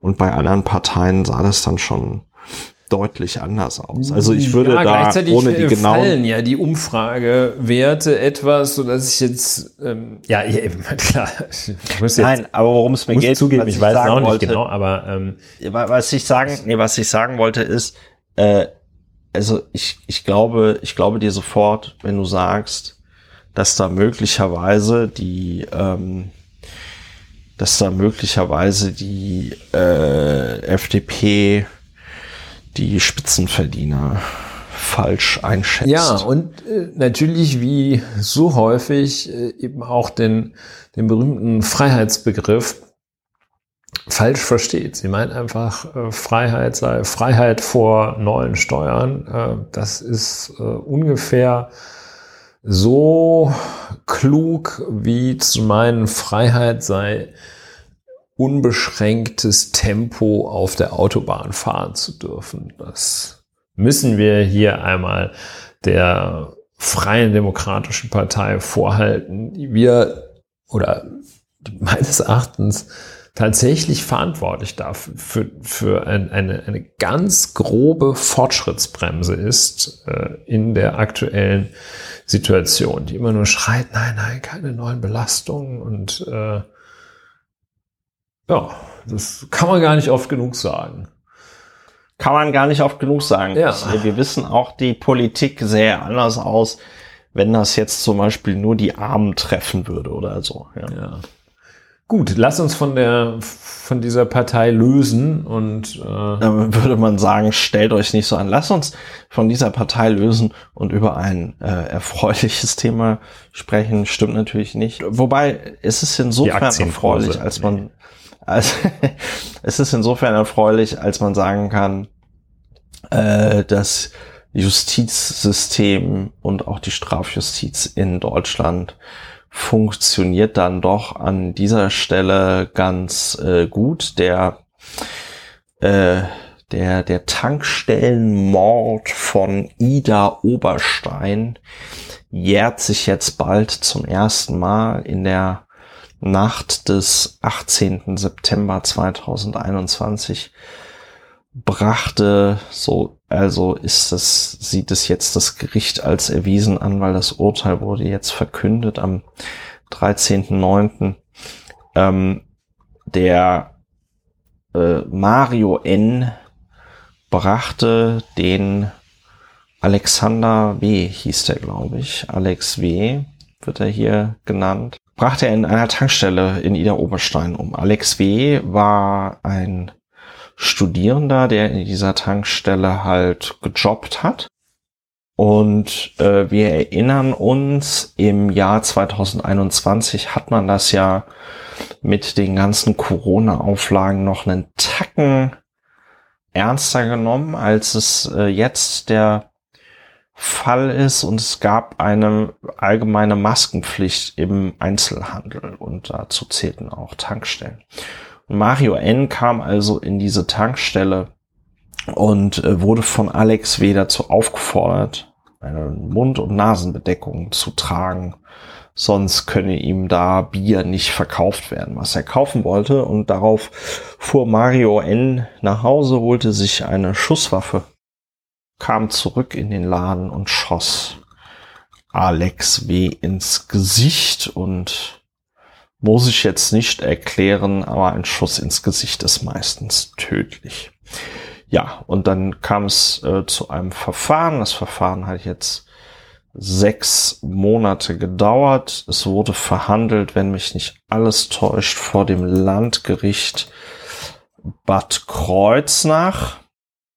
Äh, Mario N. ist laut äh, Urteilsverkündung beziehungsweise laut Ansicht des Landgerichtes voll schuldfähig, obwohl er zu dem Zeitpunkt der Tat einen Blutalkoholpegel von zwei Promille gehabt haben soll. Die Staatsanwaltschaft hat eine besondere Schwere der Schuld beantragt. Das wurde abgelehnt vom Gericht.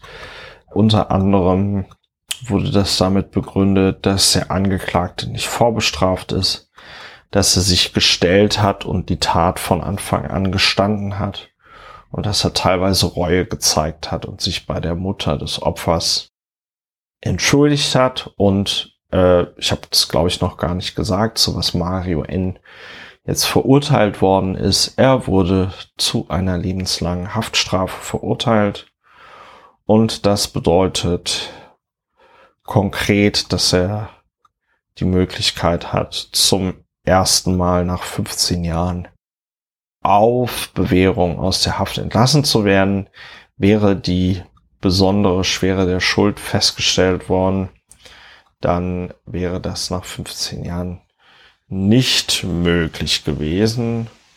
Und wenn noch eine Sicherheitsverwahrung beschlossen worden wäre, dann wäre er gar nicht mehr aus diesem System so richtig rausgekommen. Ja, also Justice is served, sagt der Angelsachse dazu. Wie beurteilst du das denn, lieber Ulrich? Ja, aus der Ferne, äh, mit der Einschränkung, dass aus der Ferne geschieht. Wenn man allein diesen Sachverhalt vor Augen hat, Mann Täter zwischen erstinstanzlich Verurteilter schießt einem Menschen ins Gesicht und tötet ihn, der nichts anderes getan hat, als ihn, den Täter zu bitten, eine, eine Mund-Gesichts- Bedeckung zu tragen in einer Pandemiezeit. Wenn man also diesen Sachverhalt nimmt, dann kann man kaum oder schwerlich zu einem anderen Ergebnis kommen, als dass es sich objektiv um Mord handelt und äh, auch äh, subjektiv äh, das Ganze natürlich vorsätzlich war. Äh, Schuldfrage, also die, die Frage, ob da eine verminderte oder ausgeschlossene Schuldfähigkeit vorlag oder eben wie das Landgericht meint, nicht. Das kann man aus der Ferne nicht klären, aber äh, zwei Promille sind etwas, was äh, keine, äh, keine Grenze ist, ab der man allgemein oder vielfach davon ausgeht, dass die Schuldfähigkeit eingeschränkt oder äh, aufgehoben ist, sondern da kann man typischerweise noch äh, die eine Einsichts- und Steuerungsfähigkeit voraussetzen. Äh, erst recht, wenn es um schwerste Straftaten geht. Also das ist alles, sieht alles, sieht alles sehr, sieht alles richtig aus, will ich mal so etwas von oben herab aus der Ferne sagen. Ähm, sie, und zwar sieht es so richtig aus, als es ist eigentlich schwer vorstellbar, dass es da eine Alternative gibt. Ähm, wenn nicht jemand äh, zum Beispiel äh, schwerst erkrankt ist an psychischen Erkrankungen oder ähnlichem. Jedenfalls, das sieht alles ganz gut aus. Auch äh, die Feststellung der besonderen Schwere der Schuld, äh, dass sie hier nicht getroffen wurde, ist aus der Ferne also jedenfalls vertretbar. Ähm, da darf man jetzt nicht verwechseln ähm, den Grad der Empörung, den eine Tat auslöst. Der ist hier zu Recht sehr hoch, weil äh, auch dieses krasse Missverhältnis besteht ja. zwischen, ähm, zwischen Tatanlass und Tat. Also äh, ja. Ähm, das ist halt wirklich besonders krass. Da muss man allerdings berücksichtigen, das ist in dem Mordmerkmal der niederen Beweggründe eben schon integriert. Also integriert und technisch gesprochen. Ähm, das macht ja gerade das Tötungsdelikt zum Mord und damit führt es zur Verhängung der höchsten Strafe, die unsere Rechtsordnung kennt so dass man sagt, okay, also äh, diese, dieses krasse Missverhältnis, äh, diese krasse Missachtung menschlichen Lebens für so eine, eine Petitesse, äh, das, äh, das macht die Tötung des anderen Menschen zum Mord. Das muss man da berücksichtigen. Da ist also schon, äh, ist man schon in dem obersten, im oberen Register drin. Und die besondere Schwere der Schuld noch festzustellen. Das ist immer so ein, es ist keine exakte Wissenschaft. Äh, da sagt der Bundesgerichtshof, ähm, was er eigentlich immer sagt, die Rechtsprechung sagt da, was sie immer sagt, wenn sie es nicht so genau weiß, da muss man eine, da bedarf es, um das festzustellen, einer zusammenfassenden Würdigung von Tat und Täterpersönlichkeit.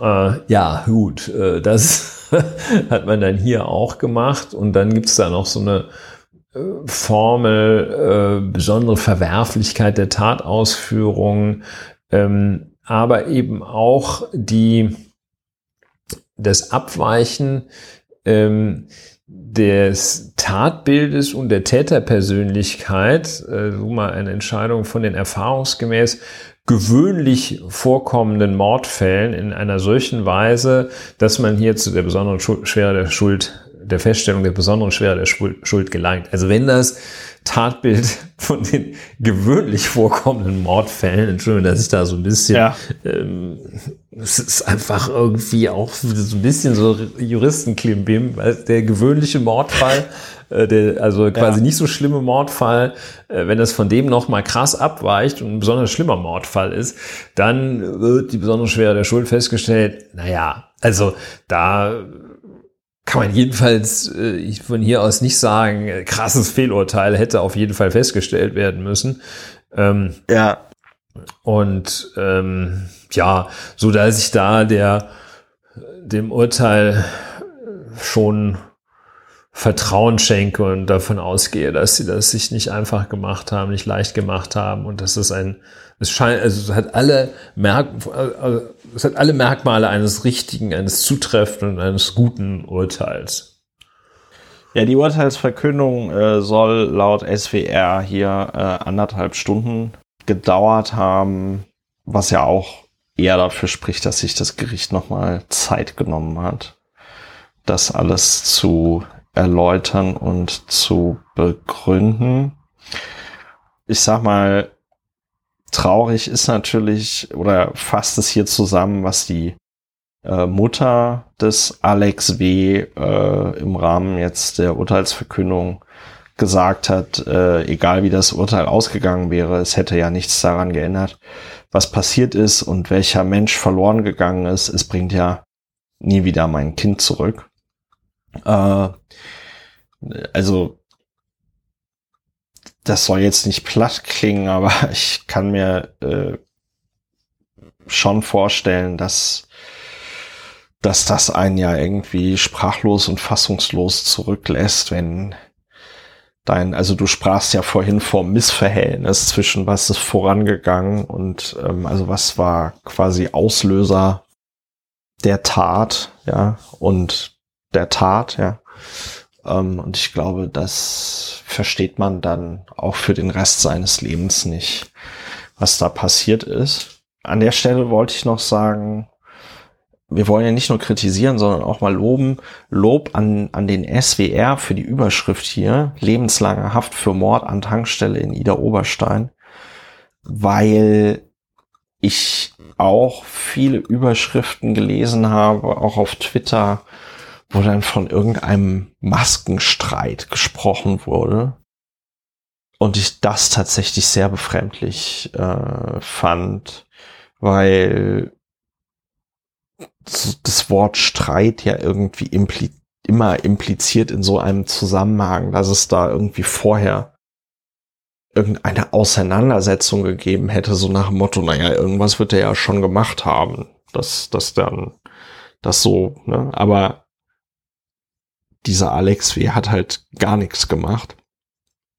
Außer dem Mario N gesagt, zieh bitte eine Maske an, sonst kann ich dich hier nicht äh, äh, bedienen. Das ist schon alles irgendwie sehr, sehr, sehr krass. Ja. Ja. Das macht es auch, glaube ich, äh, so unfassbar für ja für Angehörige. So, äh, ja, so, ähm, das, das führt zu dieser Unmöglichkeit, sich damit, oder erschwert es so unglaublich, sich damit irgendwie zu versöhnen. Ne? Weil du nicht sagen kannst, wie es möglicherweise der Fall ist, wenn jemand in einem gar noch unverschuldeten Unfall zu Tode kommt. Äh, ja, was man wahrscheinlich, ich, ich spreche da aus der Theorie, äh, nicht glücklicherweise, für mich glücklicherweise nicht aus eigener Erfahrung, ähm, was man wahrscheinlich oder möglicherweise, mit, wenn man Glück hat und äh, aufgefangen wird, dann verarbeitet bekommt als Angehöriger, verarbeitet bekommen kann, etwas leicht, etwas weniger schwer verarbeitet bekommen kann, als wenn es äh, eine solche Sinnlosigkeit erfasst. Äh, ja. Eine solche, ja, Sinnlosigkeit ist vielleicht falsch, aber eine solche, äh, so, so etwas so Unvorstellbares, Unfassbares handelt. Ne? Dass sich irgendwie die Schraube am Rad des Wagens bei 120 Stundenkilometern löst. Okay, das kann vielleicht, vielleicht kriegt man das noch irgendwie äh, erklärt, aber dass da jemand in die Tankstelle geht und einen, einen erschießt, äh, der sagt, setz dir mal eine Maske auf, das ist schon, äh, ja. Ja.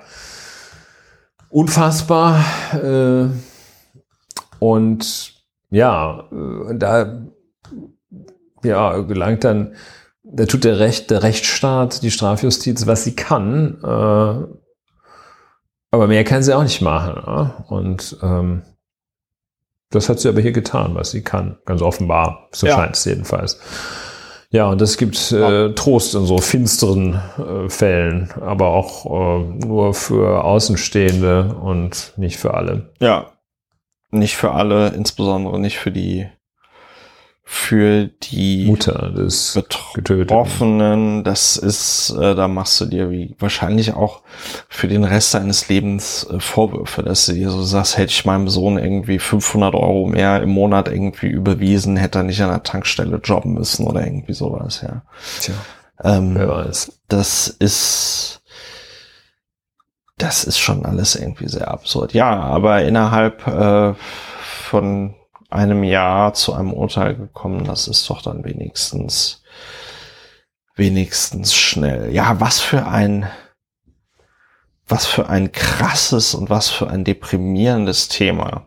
Ich merke jetzt auch bei mir, dass der jetzt verurteilt worden ist, lebens für lebenslange Haft. Ist auch so, ist tatsächlich null befriedigend. Ne?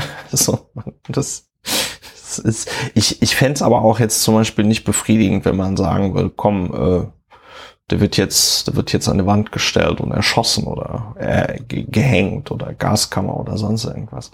Fände ich auch nicht, fände ich auch nicht befriedigend. Das ist halt alles genau wie die Tat, es ist halt alles komplett sinnlos. Ja, ich stimme natürlich zu, dass es nicht befriedigender wäre, wenn man jetzt dann in besonders krassen Fällen dann doch zur Todesstrafe greifen würde.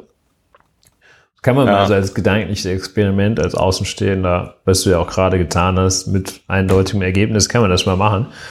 Und man stellt fest, würde sich wahrscheinlich noch schlechter fühlen, wenn dann jetzt noch einer äh, stirbt in diesem Zusammenhang. Naja, schlechter jetzt nicht. Ne? Also ich finde, auf so einer, auf so einem, auf so einem sehr atavistischen Level hat es ja dann sowas von Auge, Auge äh, für Auge, Zahn um Zahn, ja. Aber also was die Mutter da sagt, ist ja schon wirklich sehr deprimierend und da hat sie halt einfach recht. Ne? Und man hätte den jetzt auch zu tausend Jahren äh, verurteilen können und man hätte die besondere Schwere der Schuld äh, feststellen können und eine Sicherungsverwahrung anordnen können. Ähm, ich glaube, man denkt sich dann halt auch, weißt du, wenn jemand wegen sowas einen anderen Menschen umbringt, äh, da ist ja Hopfen und Malz eh verloren. Das heißt, ich glaube auch nicht an die Resozialisation, die ja in einem deutschen Gefängnis, glaube ich, eh nicht so besonders ähm, stattfindet beziehungsweise im Vordergrund steht. Es ist einfach am Ende alles komplett sinnlos. Es gibt so eine, ich weiß nicht, ob du diesen Film kennst, äh, Burn After Reading von den Coen-Brüdern. Äh, am Ende des Films gibt es so eine Szene, wo eher so Randfiguren an dem Film, die dann aber doch eine zentrale Rolle spielen, das Geschehene rekapitulieren und dann sagt der eine Typ so zum anderen, ja, und haben wir jetzt aus der ganzen Sache irgendwas gelernt? Und dann sagt der andere so, hm, nee, ich glaube, ich glaube, ne, ich denke nicht, nein, so. Und, und, und das ist es. Es ist alles einfach komplett sinnlos und das ist sehr, sehr traurig. Ja.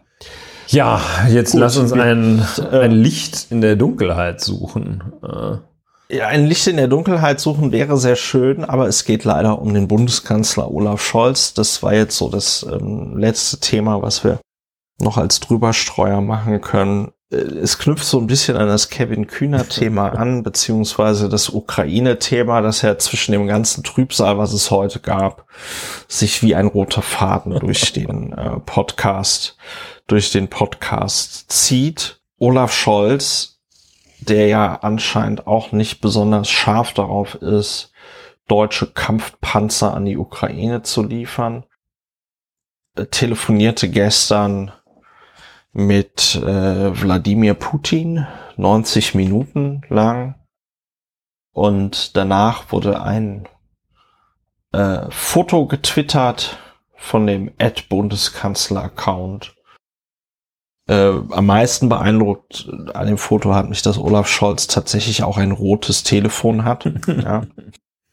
ähm, also er hat ein normales Telefon und er hat ein rotes Telefon. Ich nehme an, das rote Telefon ist für die wichtigen Gespräche. Mhm.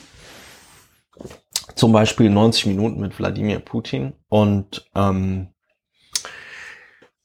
dann sitzt er, und das hat mich am meisten entsetzt an diesem Bild, auf einem wirklich sehr unbequemen Bürostuhl. Und ich mir dann so gedacht habe, das ist schon sehr traurig, dass sich der Regierungschef okay. der Bundesrepublik Deutschland, dass der nicht an einem ordentlich für ihn eingerichteten Arbeitsplatz arbeiten kann, sondern eben auf so einem Scheißstuhl sitzen muss. Aber vielleicht, ja, gut, vielleicht ist, ist es auch, vielleicht ist es auch ausgleichende Gerechtigkeit. Vielleicht müssen wir uns damit auch abfinden. Vielleicht bedingt das eine auch das andere. Ja, es ist jetzt nicht so, dass ich aus der Bundesrepublik Deutschland auswandern werde, weil Olaf Scholz auf einem sehr unbequem aussehenden Stuhl sitzt. Aber ähm, ich bin ja noch so naiv, dass ich mir irgendwie denke, bei so krassen Positionen gibt es dann irgendwie Leute, die sagen, nein, nein, Herr Scholz, wir haben hier den perfekten Stuhl für Sie angepasst, damit Sie nie wieder Rückenschmerzen in Ihrem Leben verspüren. Ja, bei King Charles III. schmiert auch der Füller, also sollte man sich nicht sollte man sich keine Illusionen machen, wie gut, die, wie gut das Leben ist, wenn man es mal an die Spitze geschafft hat. ja, genau. okay. Genau, auf dem Gipfel des Olymps sind die Stühle eben auch einfach ja, unbequem. So, harte Stühle ähm, gibt es überall. Liebe Kinder. So, und äh, äh kein Stuhl ist so hart wie das Leben. Äh, ich, ich, ich das Leben, hält, den, das Leben hält für jeden einen harten Stuhl bereit, können wir lernen. Gut, wir wollten ja auch diese Kategorie Boomer-Sprüche eigentlich noch einführen in den ähm, in diesem Podcast. Ja, deshalb können wir eigentlich auch mal sagen, zieht euch warm an. Zieht euch warm an. Genau. Also der Tweet ging 90 Minuten Telefonat mit Putin. Russland muss seine Truppen aus der Ukraine zurückziehen und die Souveränität und territoriale Integrität anerkennen. Anders ist eine diplomatische Lösung nicht vorstellbar. Und dann sitzt er da also so auf seinem unbequemen Stuhl. Dass der Stuhl unbequem ist, sieht man auch, dass er da so komplett auf dem Rand der Sitzfläche äh, sitzt, ja. Ähm, man sieht das rote Telefon, das schwarze Telefon, eine SPD-Tasse, einen komischen Flachbildschirm, der anscheinend kein MacBook ist und hinten noch eine andere Kaffeetasse und eine Kanne, Kanne Kaffee. So, also das war jetzt. Mir ja schon der Rücken vom Zuhören weh, ja. Ja, ja, es ist, du musst dir das angucken. Das ist, das ist echt brutal, das Foto. Und dann. Ja, warum, warum, warum, warum lässt mich ja. das so, warum erzählt mich da, warum erzähle ich das? Also, ich, ich weiß es natürlich nicht, aber meine Vermutung, meine Vermutung wäre, also durch das, durch den, durch diese sehr erfolgreiche Offensive der Ukrainer in der, in, in, in der Ukraine wurden ja die Forderungen nach Waffenlieferungen Deutschlands wieder sehr laut innerhalb Deutschlands, innerhalb auch der deutschen ja, Medienöffentlichkeit, in der politischen Debatte. Und man hörte halt von der SPD gar nichts. Und ähm, mein Eindruck ist einfach, dass man sich dann da im Kanzleramt irgendwie so gedacht hat, scheiße, wir müssen jetzt irgendwas machen, irgendwas machen, um zu zeigen, dass wir auch aktiv sind. Und wir wollen aber gleichzeitig kein, also das einfachste wäre ja einfach zu verkünden, ich habe gerade die Exportgenehmigung für 10.000 Leopard 2 Panzer unterschrieben. Ja macht man, macht man nicht. Es ist ja auch, muss man Klammer auf sagen, es ist ja auch nicht so, dass wir, dass die Bundesrepublik Deutschland in der Vergangenheit irgendwie ein Problem hätte, damit gehabt hätte, diesen Panzer zu exportieren. Im Gegenteil.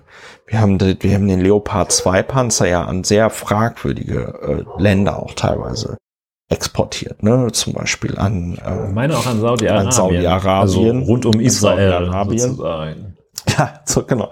Weil weil nee, den Spruch spare ich mir jetzt, weil das der, der hätte vielleicht ganz gut auf die Dokumenta gepasst, der Spruch, aber nicht in diesen Podcast.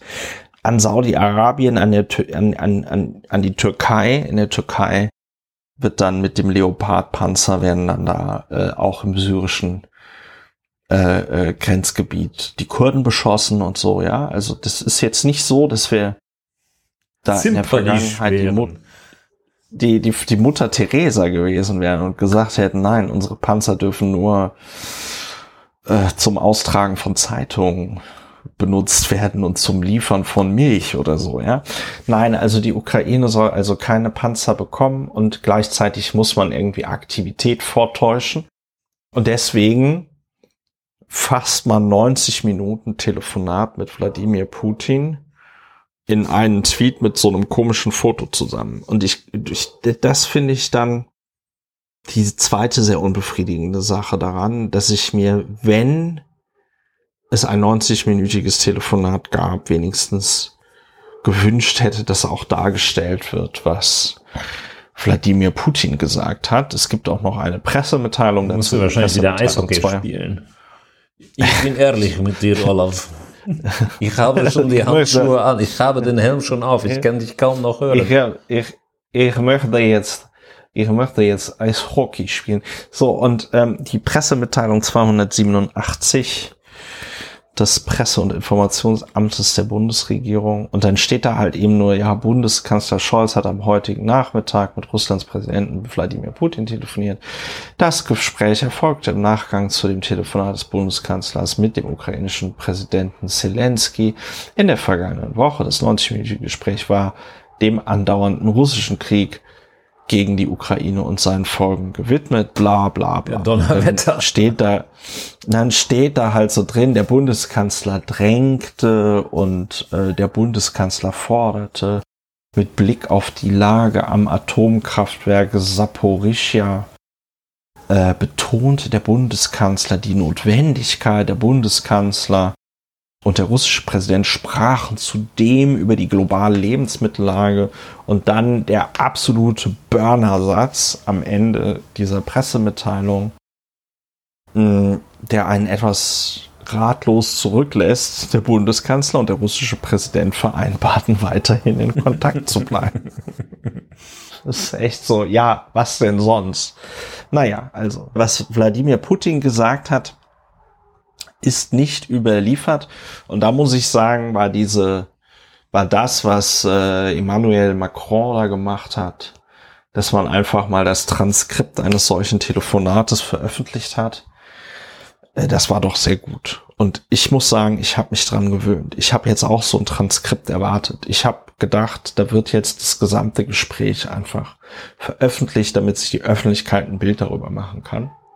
Mhm. Und ganz ehrlich, Wladimir Putin muss da ziemlich viel geredet haben, weil wenn ich mir hier diese äh, fünf Absätze aus dieser Pressemitteilung angucke, wenn du den letzten Satz dazu zählst, sind sechs Absätze. Wenn ich mir diese Absätze angucke, das, das kann man in fünf bis zehn Minuten kann man das dem Wladimir Putin mitteilen. Ich habe ja etwas äh, suffisant auf dem Kurznachrichtendienst Twitter das alles auch kommentiert mit This could have been an email. also ich meine, was, was, so, mich macht das alles, mich macht das alles sehr ratlos, mich macht das sehr traurig, weil meiner Meinung nach eben die einzig richtige das einzig richtige Signal zu diesem Zeitpunkt wäre, dass Deutschland einfach sagt, scheiß die Wand an, der, die Ukraine kriegen jetzt einfach unsere Panzer. Äh, damit wir auch da einen Beitrag dazu geleistet haben, Russland zu schlagen. Ich weiß nicht, wie, die, wie geht's dir damit, lieber Ulrich? Was macht das mit dir? Ja, ich habe da meine Überlegungen schon geteilt. Ähm, und der neue Aspekt ist dieses Gespräch, das mir äh, offenbar zu Recht, äh, offenbar zu Recht an mir vorbeigelaufen ist. Und das ist für mich, und das, das, das kann ich eben auch anders als die ein oder andere militärstrategische, das ein oder andere militärstrategische Detail, das kann ich auch sehr wohl beurteilen, das fühlt sich sehr unbefriedigend an. Es ist so ein, äh, ja, das ist Window Dressing. Das, äh, ja. das ist, äh, ja, äh,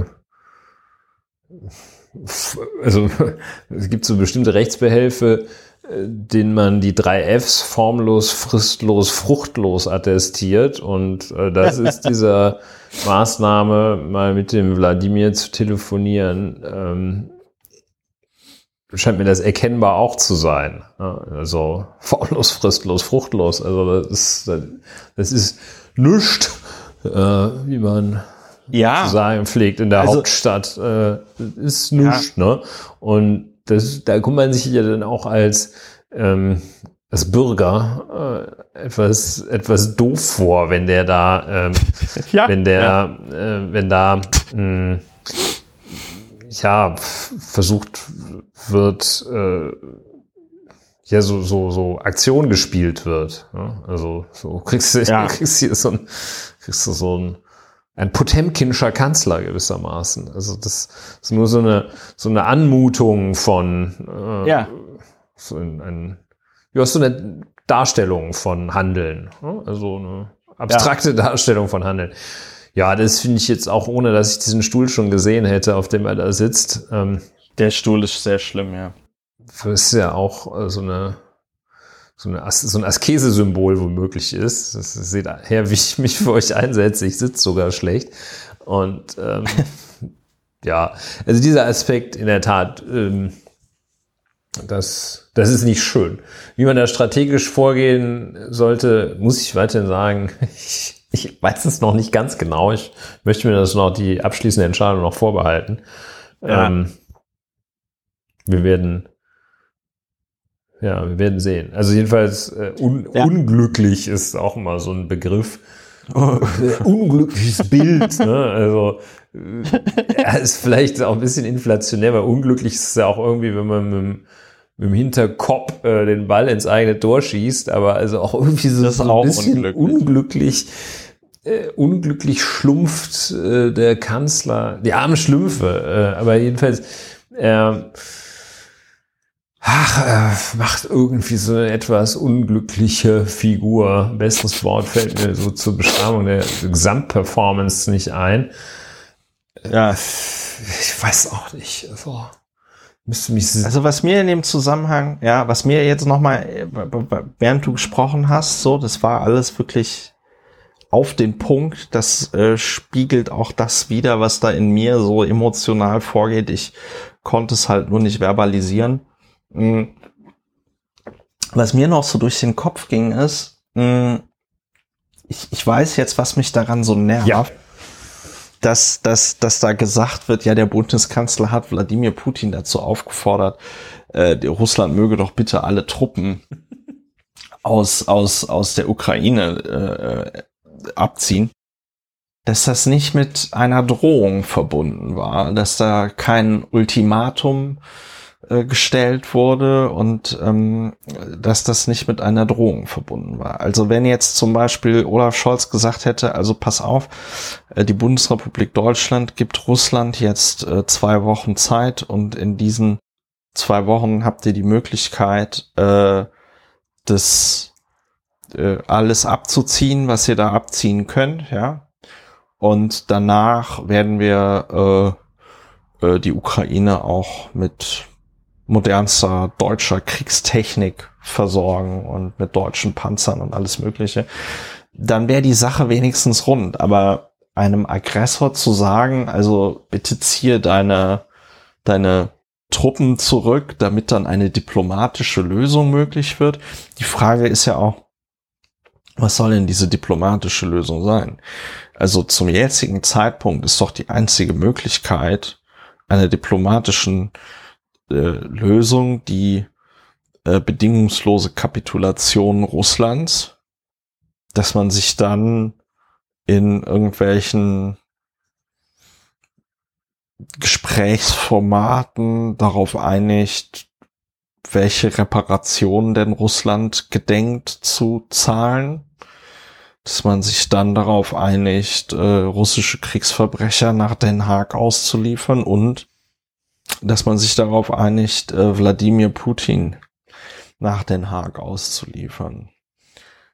Das wäre eigentlich ein, also ich, ein schöner erster, ein schöner Aufschlag für äh, Verhandlungen. Für, ich denke, für, ja, so, also, so, so verstehst im, im du, ich meine, von, worüber, äh, ich verstehe schon, ja, im Sinne von Vorbedingungen ne, wo, könnte ich mir das ganz gut vorstellen. So, wo, wo, also worüber soll man denn da jetzt bitte, worüber, also was soll denn bitte die, die diplomatische Lösung. Ja, ja, I got the point. Ne? Also ähm, das, ja, nee, nee, du, ich, du, äh, du got's the point und ich, unsere Hörerinnen und Hörer die ja nicht nur besonders attraktiv, sondern auch sehr intelligent ist, die, die, die verstehen das natürlich auch.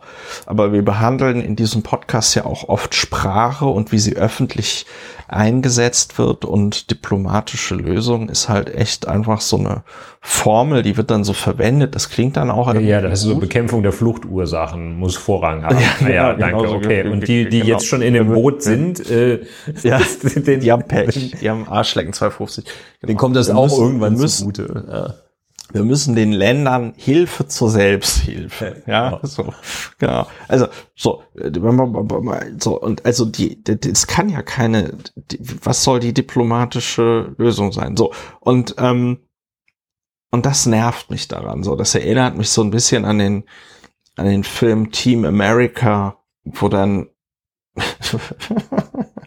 wo dann der Atomwaffeninspekteur Hans Briggs nee, Hans Blix heißt er, oder? Wie heißt der? Ist auch egal. Hans Brix hat den, hat den Friedensnobelpreis bekommen. Auf jeden Fall, ähm, der, der inspiziert dann da die Atomwaffen in Nordkorea. Er heißt Hans Blix und, und sagt, also liebe Nordkoreaner, wenn ihr jetzt hier nicht die, wenn ihr jetzt nicht die Atomwaffen, wenn ihr nicht damit aufhört, dann, dann, kriegt, dann kriegt ihr einen sehr bösen Brief von der UNO. ja, ein, ein ganz bösen geschriebenen Brief. Und, und das ist das hier, daran muss ich denken, an so Slapstick muss ich halt denken, wenn der Bundeskanzler mit großer Geste auch auf dem Kurznachrichtendienst Twitter halt raushaut, dass er 90 Minuten mit Wladimir Putin telefoniert hat.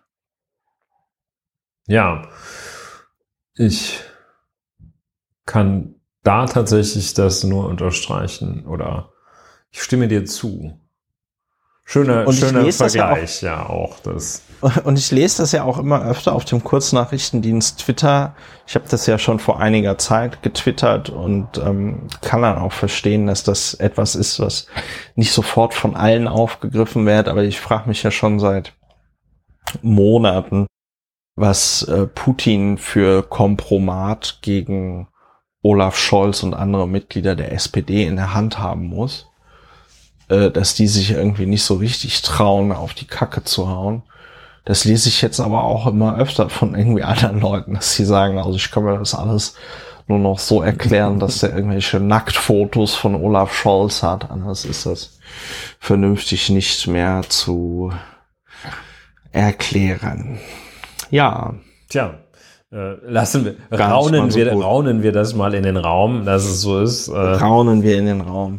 Und äh, sehen weiter. Wir werden das beobachten. Und sehr geehrter Herr Bundeskanzler äh, Lauer und Wehner, brauchen Sie mit solchen, äh, mit solchen ähm, Window Dressing Activities nicht zu kommen.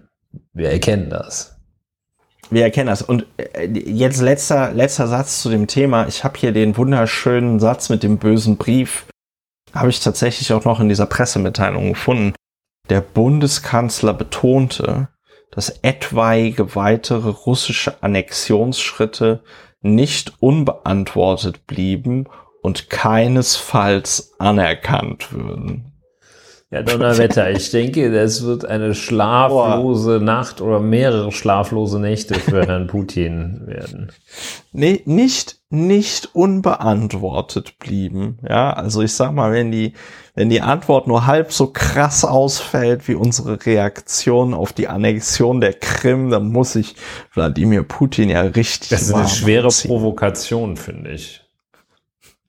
Ja, ich, ich bin auch der Meinung, dass Deutschland damit zündet, Kriegspartei geworden ist. Diesen, mit wenn der das Drohung, denk, mit einem Brief, mit einer, einer, ähm, einer äh, nicht Drohung mit einer nicht Unbeantwortung. ja, Wenn das der Kevin erfährt. Wenn das der Kevin erfährt. Ja, gut. Ähm, Unbeantwortet. Das ist wirklich sehr schön. es, ist äh, es ist, als ob da, als ob da irgendwie so Leute, die irgendwie sonst so billige Hollywood-Action-Filme schreiben, als ob die die Pressemitteilung von Olaf Scholz schreiben würden. So. I warn you. Das war nicht unbeantwortet. This, Last warning. Last warning. This, this will have consequences. Ja, das, ja, das waren, äh, wenn man sich mal an seine Schulzeit erinnert, äh, also ich erinnere mich daran, dass äh, es, es gab ja, das gibt es wahrscheinlich auch immer noch, äh, Lehrer mit Autoritätsproblemen. Und ähm, ja. die eigentlich die Garantie zu einem sich verfestigenden Autoritätsproblem war die leere Drohung, die Aussprechen ja. leerer Drohung. Ja. Und ähm, ja. eine der leersten Drohungen äh, ist ja der Satz, ich kann auch anders. so.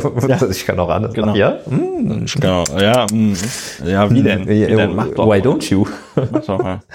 Ich glaube, ich glaube, ich glaube, ich glaube, auch, ich kann gar nicht anders. Grund, der, ich glaube auch, dass der Grund, warum das, warum das Transkript dieses 90-minütigen Telefonates nicht veröffentlicht worden ist, ist, dass als der Bundeskanzler gesagt hat, also bei weitere, weitere Annexionsschritte werden nicht unbeantwortet bleiben. Da, da, wird der, da wird der Putin gesagt haben, ja, wie denn? Wie denn, Olaf? Sag mal, was macht er denn dann? Sag mal, komm. Sag doch mal, was da er dann macht. Hat Herr, Heben, und dann, Herr Hebenstreit im Regierungssprecher Hebenstreit im Hintergrund hörte man knistern, wie er dieses Papier zerknüllte, das er schon geschrieben hatte, äh, wo er das Gespräch veröffentlichen wollte und in den Mülleimer warf. Ja, also ich ja. vermute, jetzt so, so, wir haben, glaube ich, auch mal von äh, einer im übertragenen Sinne Blutarmut des Bundeskanzlers gesprochen. Äh, ja. Ich weiß nicht, ob das Stichwort Cojones lief, aber ähm, und ähm, es ist so diese das nötige das, das Temperament, das das aus Emmanuel Macrons Äußerungen jedenfalls deutlich hervortrat, dieses Temperament, äh, das jetzt nicht ein ungezügeltes ist, aber äh, doch ja, ja, eine, nicht eine, so ein Macho-Temperament. Jetzt nicht äh, ein Macho, sondern ein, ein, ein wohltemperiertes, eine wohltemperierte Emotionalität, die einem dann auch ein, den Weg ein wenig weist, wo man sich so ein bisschen darauf verlassen kann, dass man einerseits nicht total ausflippt, das ist nicht wohl das geringste Problem des Herrn Bundeskanzlers. Aber andererseits auch nicht irgendwie so lange nachdenkt, was man jetzt sagen soll oder ob man reagieren soll, bis man gar nichts mehr macht. Ähm, also diese Guideline ähm, lässt unser Herr Bundeskanzler vermissen. Äh, man erkennt sie nicht. Und so wird es, das wissen wir aus unbestätigten Quellen, so war das auch in dem Gespräch. Der ist einfach nicht richtig der ist nicht auf Betriebstemperatur gekommen, der Herr Bundeskanzler, auf die nötige Betriebstemperatur, um da mal ein paar, paar ordentliche, ähm, mal ordentlich ein bisschen in den Infight zu gehen. Wenigstens, ja, wenn er schon einen sinnlosen Anruf macht. Ich meine, Emmanuel Macron hat auch nicht, äh, hat auch nicht bewirkt, dass Herr Putin seine, ja, ja. Äh, seine äh, Krieger wieder in die Kasernen beordert. Aber äh, wenigstens man, hat er eine gute Figur man, gemacht ja, wobei man auch sagen muss, dass der äh, Anruf von Emmanuel Macron zu einem Zeitpunkt kam, wo der ja einfach wissen wollte, äh, ja. was macht ihr da jetzt? Ja, der, ja, der Vergleich also, sollte auch nicht weitergehen, aber ähm nee, nee, nein, ich wollte nur, ich wollte nur sagen, so ein bisschen diese dieses diese Stück weit Beliebigkeit in dem Macron-Putin-Telefonat rührte ja auch daher, dass noch gar kein äh, Krieg geführt wurde. Und ich nehme an, dass Emmanuel Macron die einfach die Hoffnung hatte, dass er da mal irgendwie Klartext bekommt, was er dann halt nicht, nicht, nicht bekam. So. Ja, ja, äh, sicher. Ich habe die Erfolglosigkeit jenes äh, Gesprächs allein deshalb angeführt, ähm, weil ähm, es trotzdem besser war.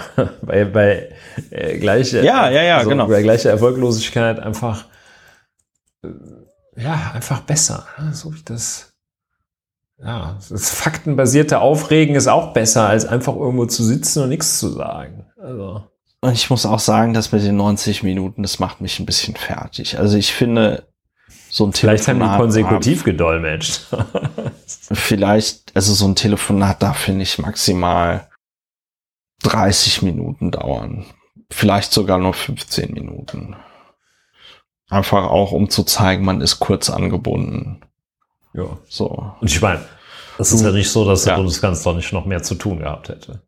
Genau, da sagte, sagt, der, sagt der Scholz so, du, Wladimir, ich habe schon die Schuhe angezogen, ich würde jetzt gerne ins Fußballstadion ja. gehen. ja. Ich habe schon so, den Fiberglasstab äh, draußen, ich mache jetzt ein bisschen Stabhochsprung. Ich mache jetzt Jogging. So, ähm, damit dieses schöne Thema auch äh, behandelt. Jetzt äh, ist die Frage, haben wir noch irgendein ein, ein Drüberstreu-Thema oder machen wir, sonst mache ich jetzt einfach zu. Ja, let's close it. Uh, ja. And dann, äh, dann closen wir den Shit. ja, äh, liebe HörerInnen, äh, ich bedanke mich ganz herzlich für eure Aufmerksamkeit. Das war die 130. Folge von Lauer und Wena, aufgenommen am 14.09.2022. Lauer und Wena, Deutschlands bester Adelspodcast und Podcast zur Bewältigung der Gesamtsituation. Wenn euch das gefallen hat, geht doch mal auf Wena.de und überlegt euch, ob ihr diesen Podcast unterstützen wollt. Empfehlt uns weiter, kommt gut durch die Restwoche, werdet nicht verrückt ähm, sprecht viel und schönes Althochdeutsch. Und äh, dann hören wir uns wieder, wenn es äh, abermals heißt äh, Lauer und Wiener. Macht's gut. Tschüss.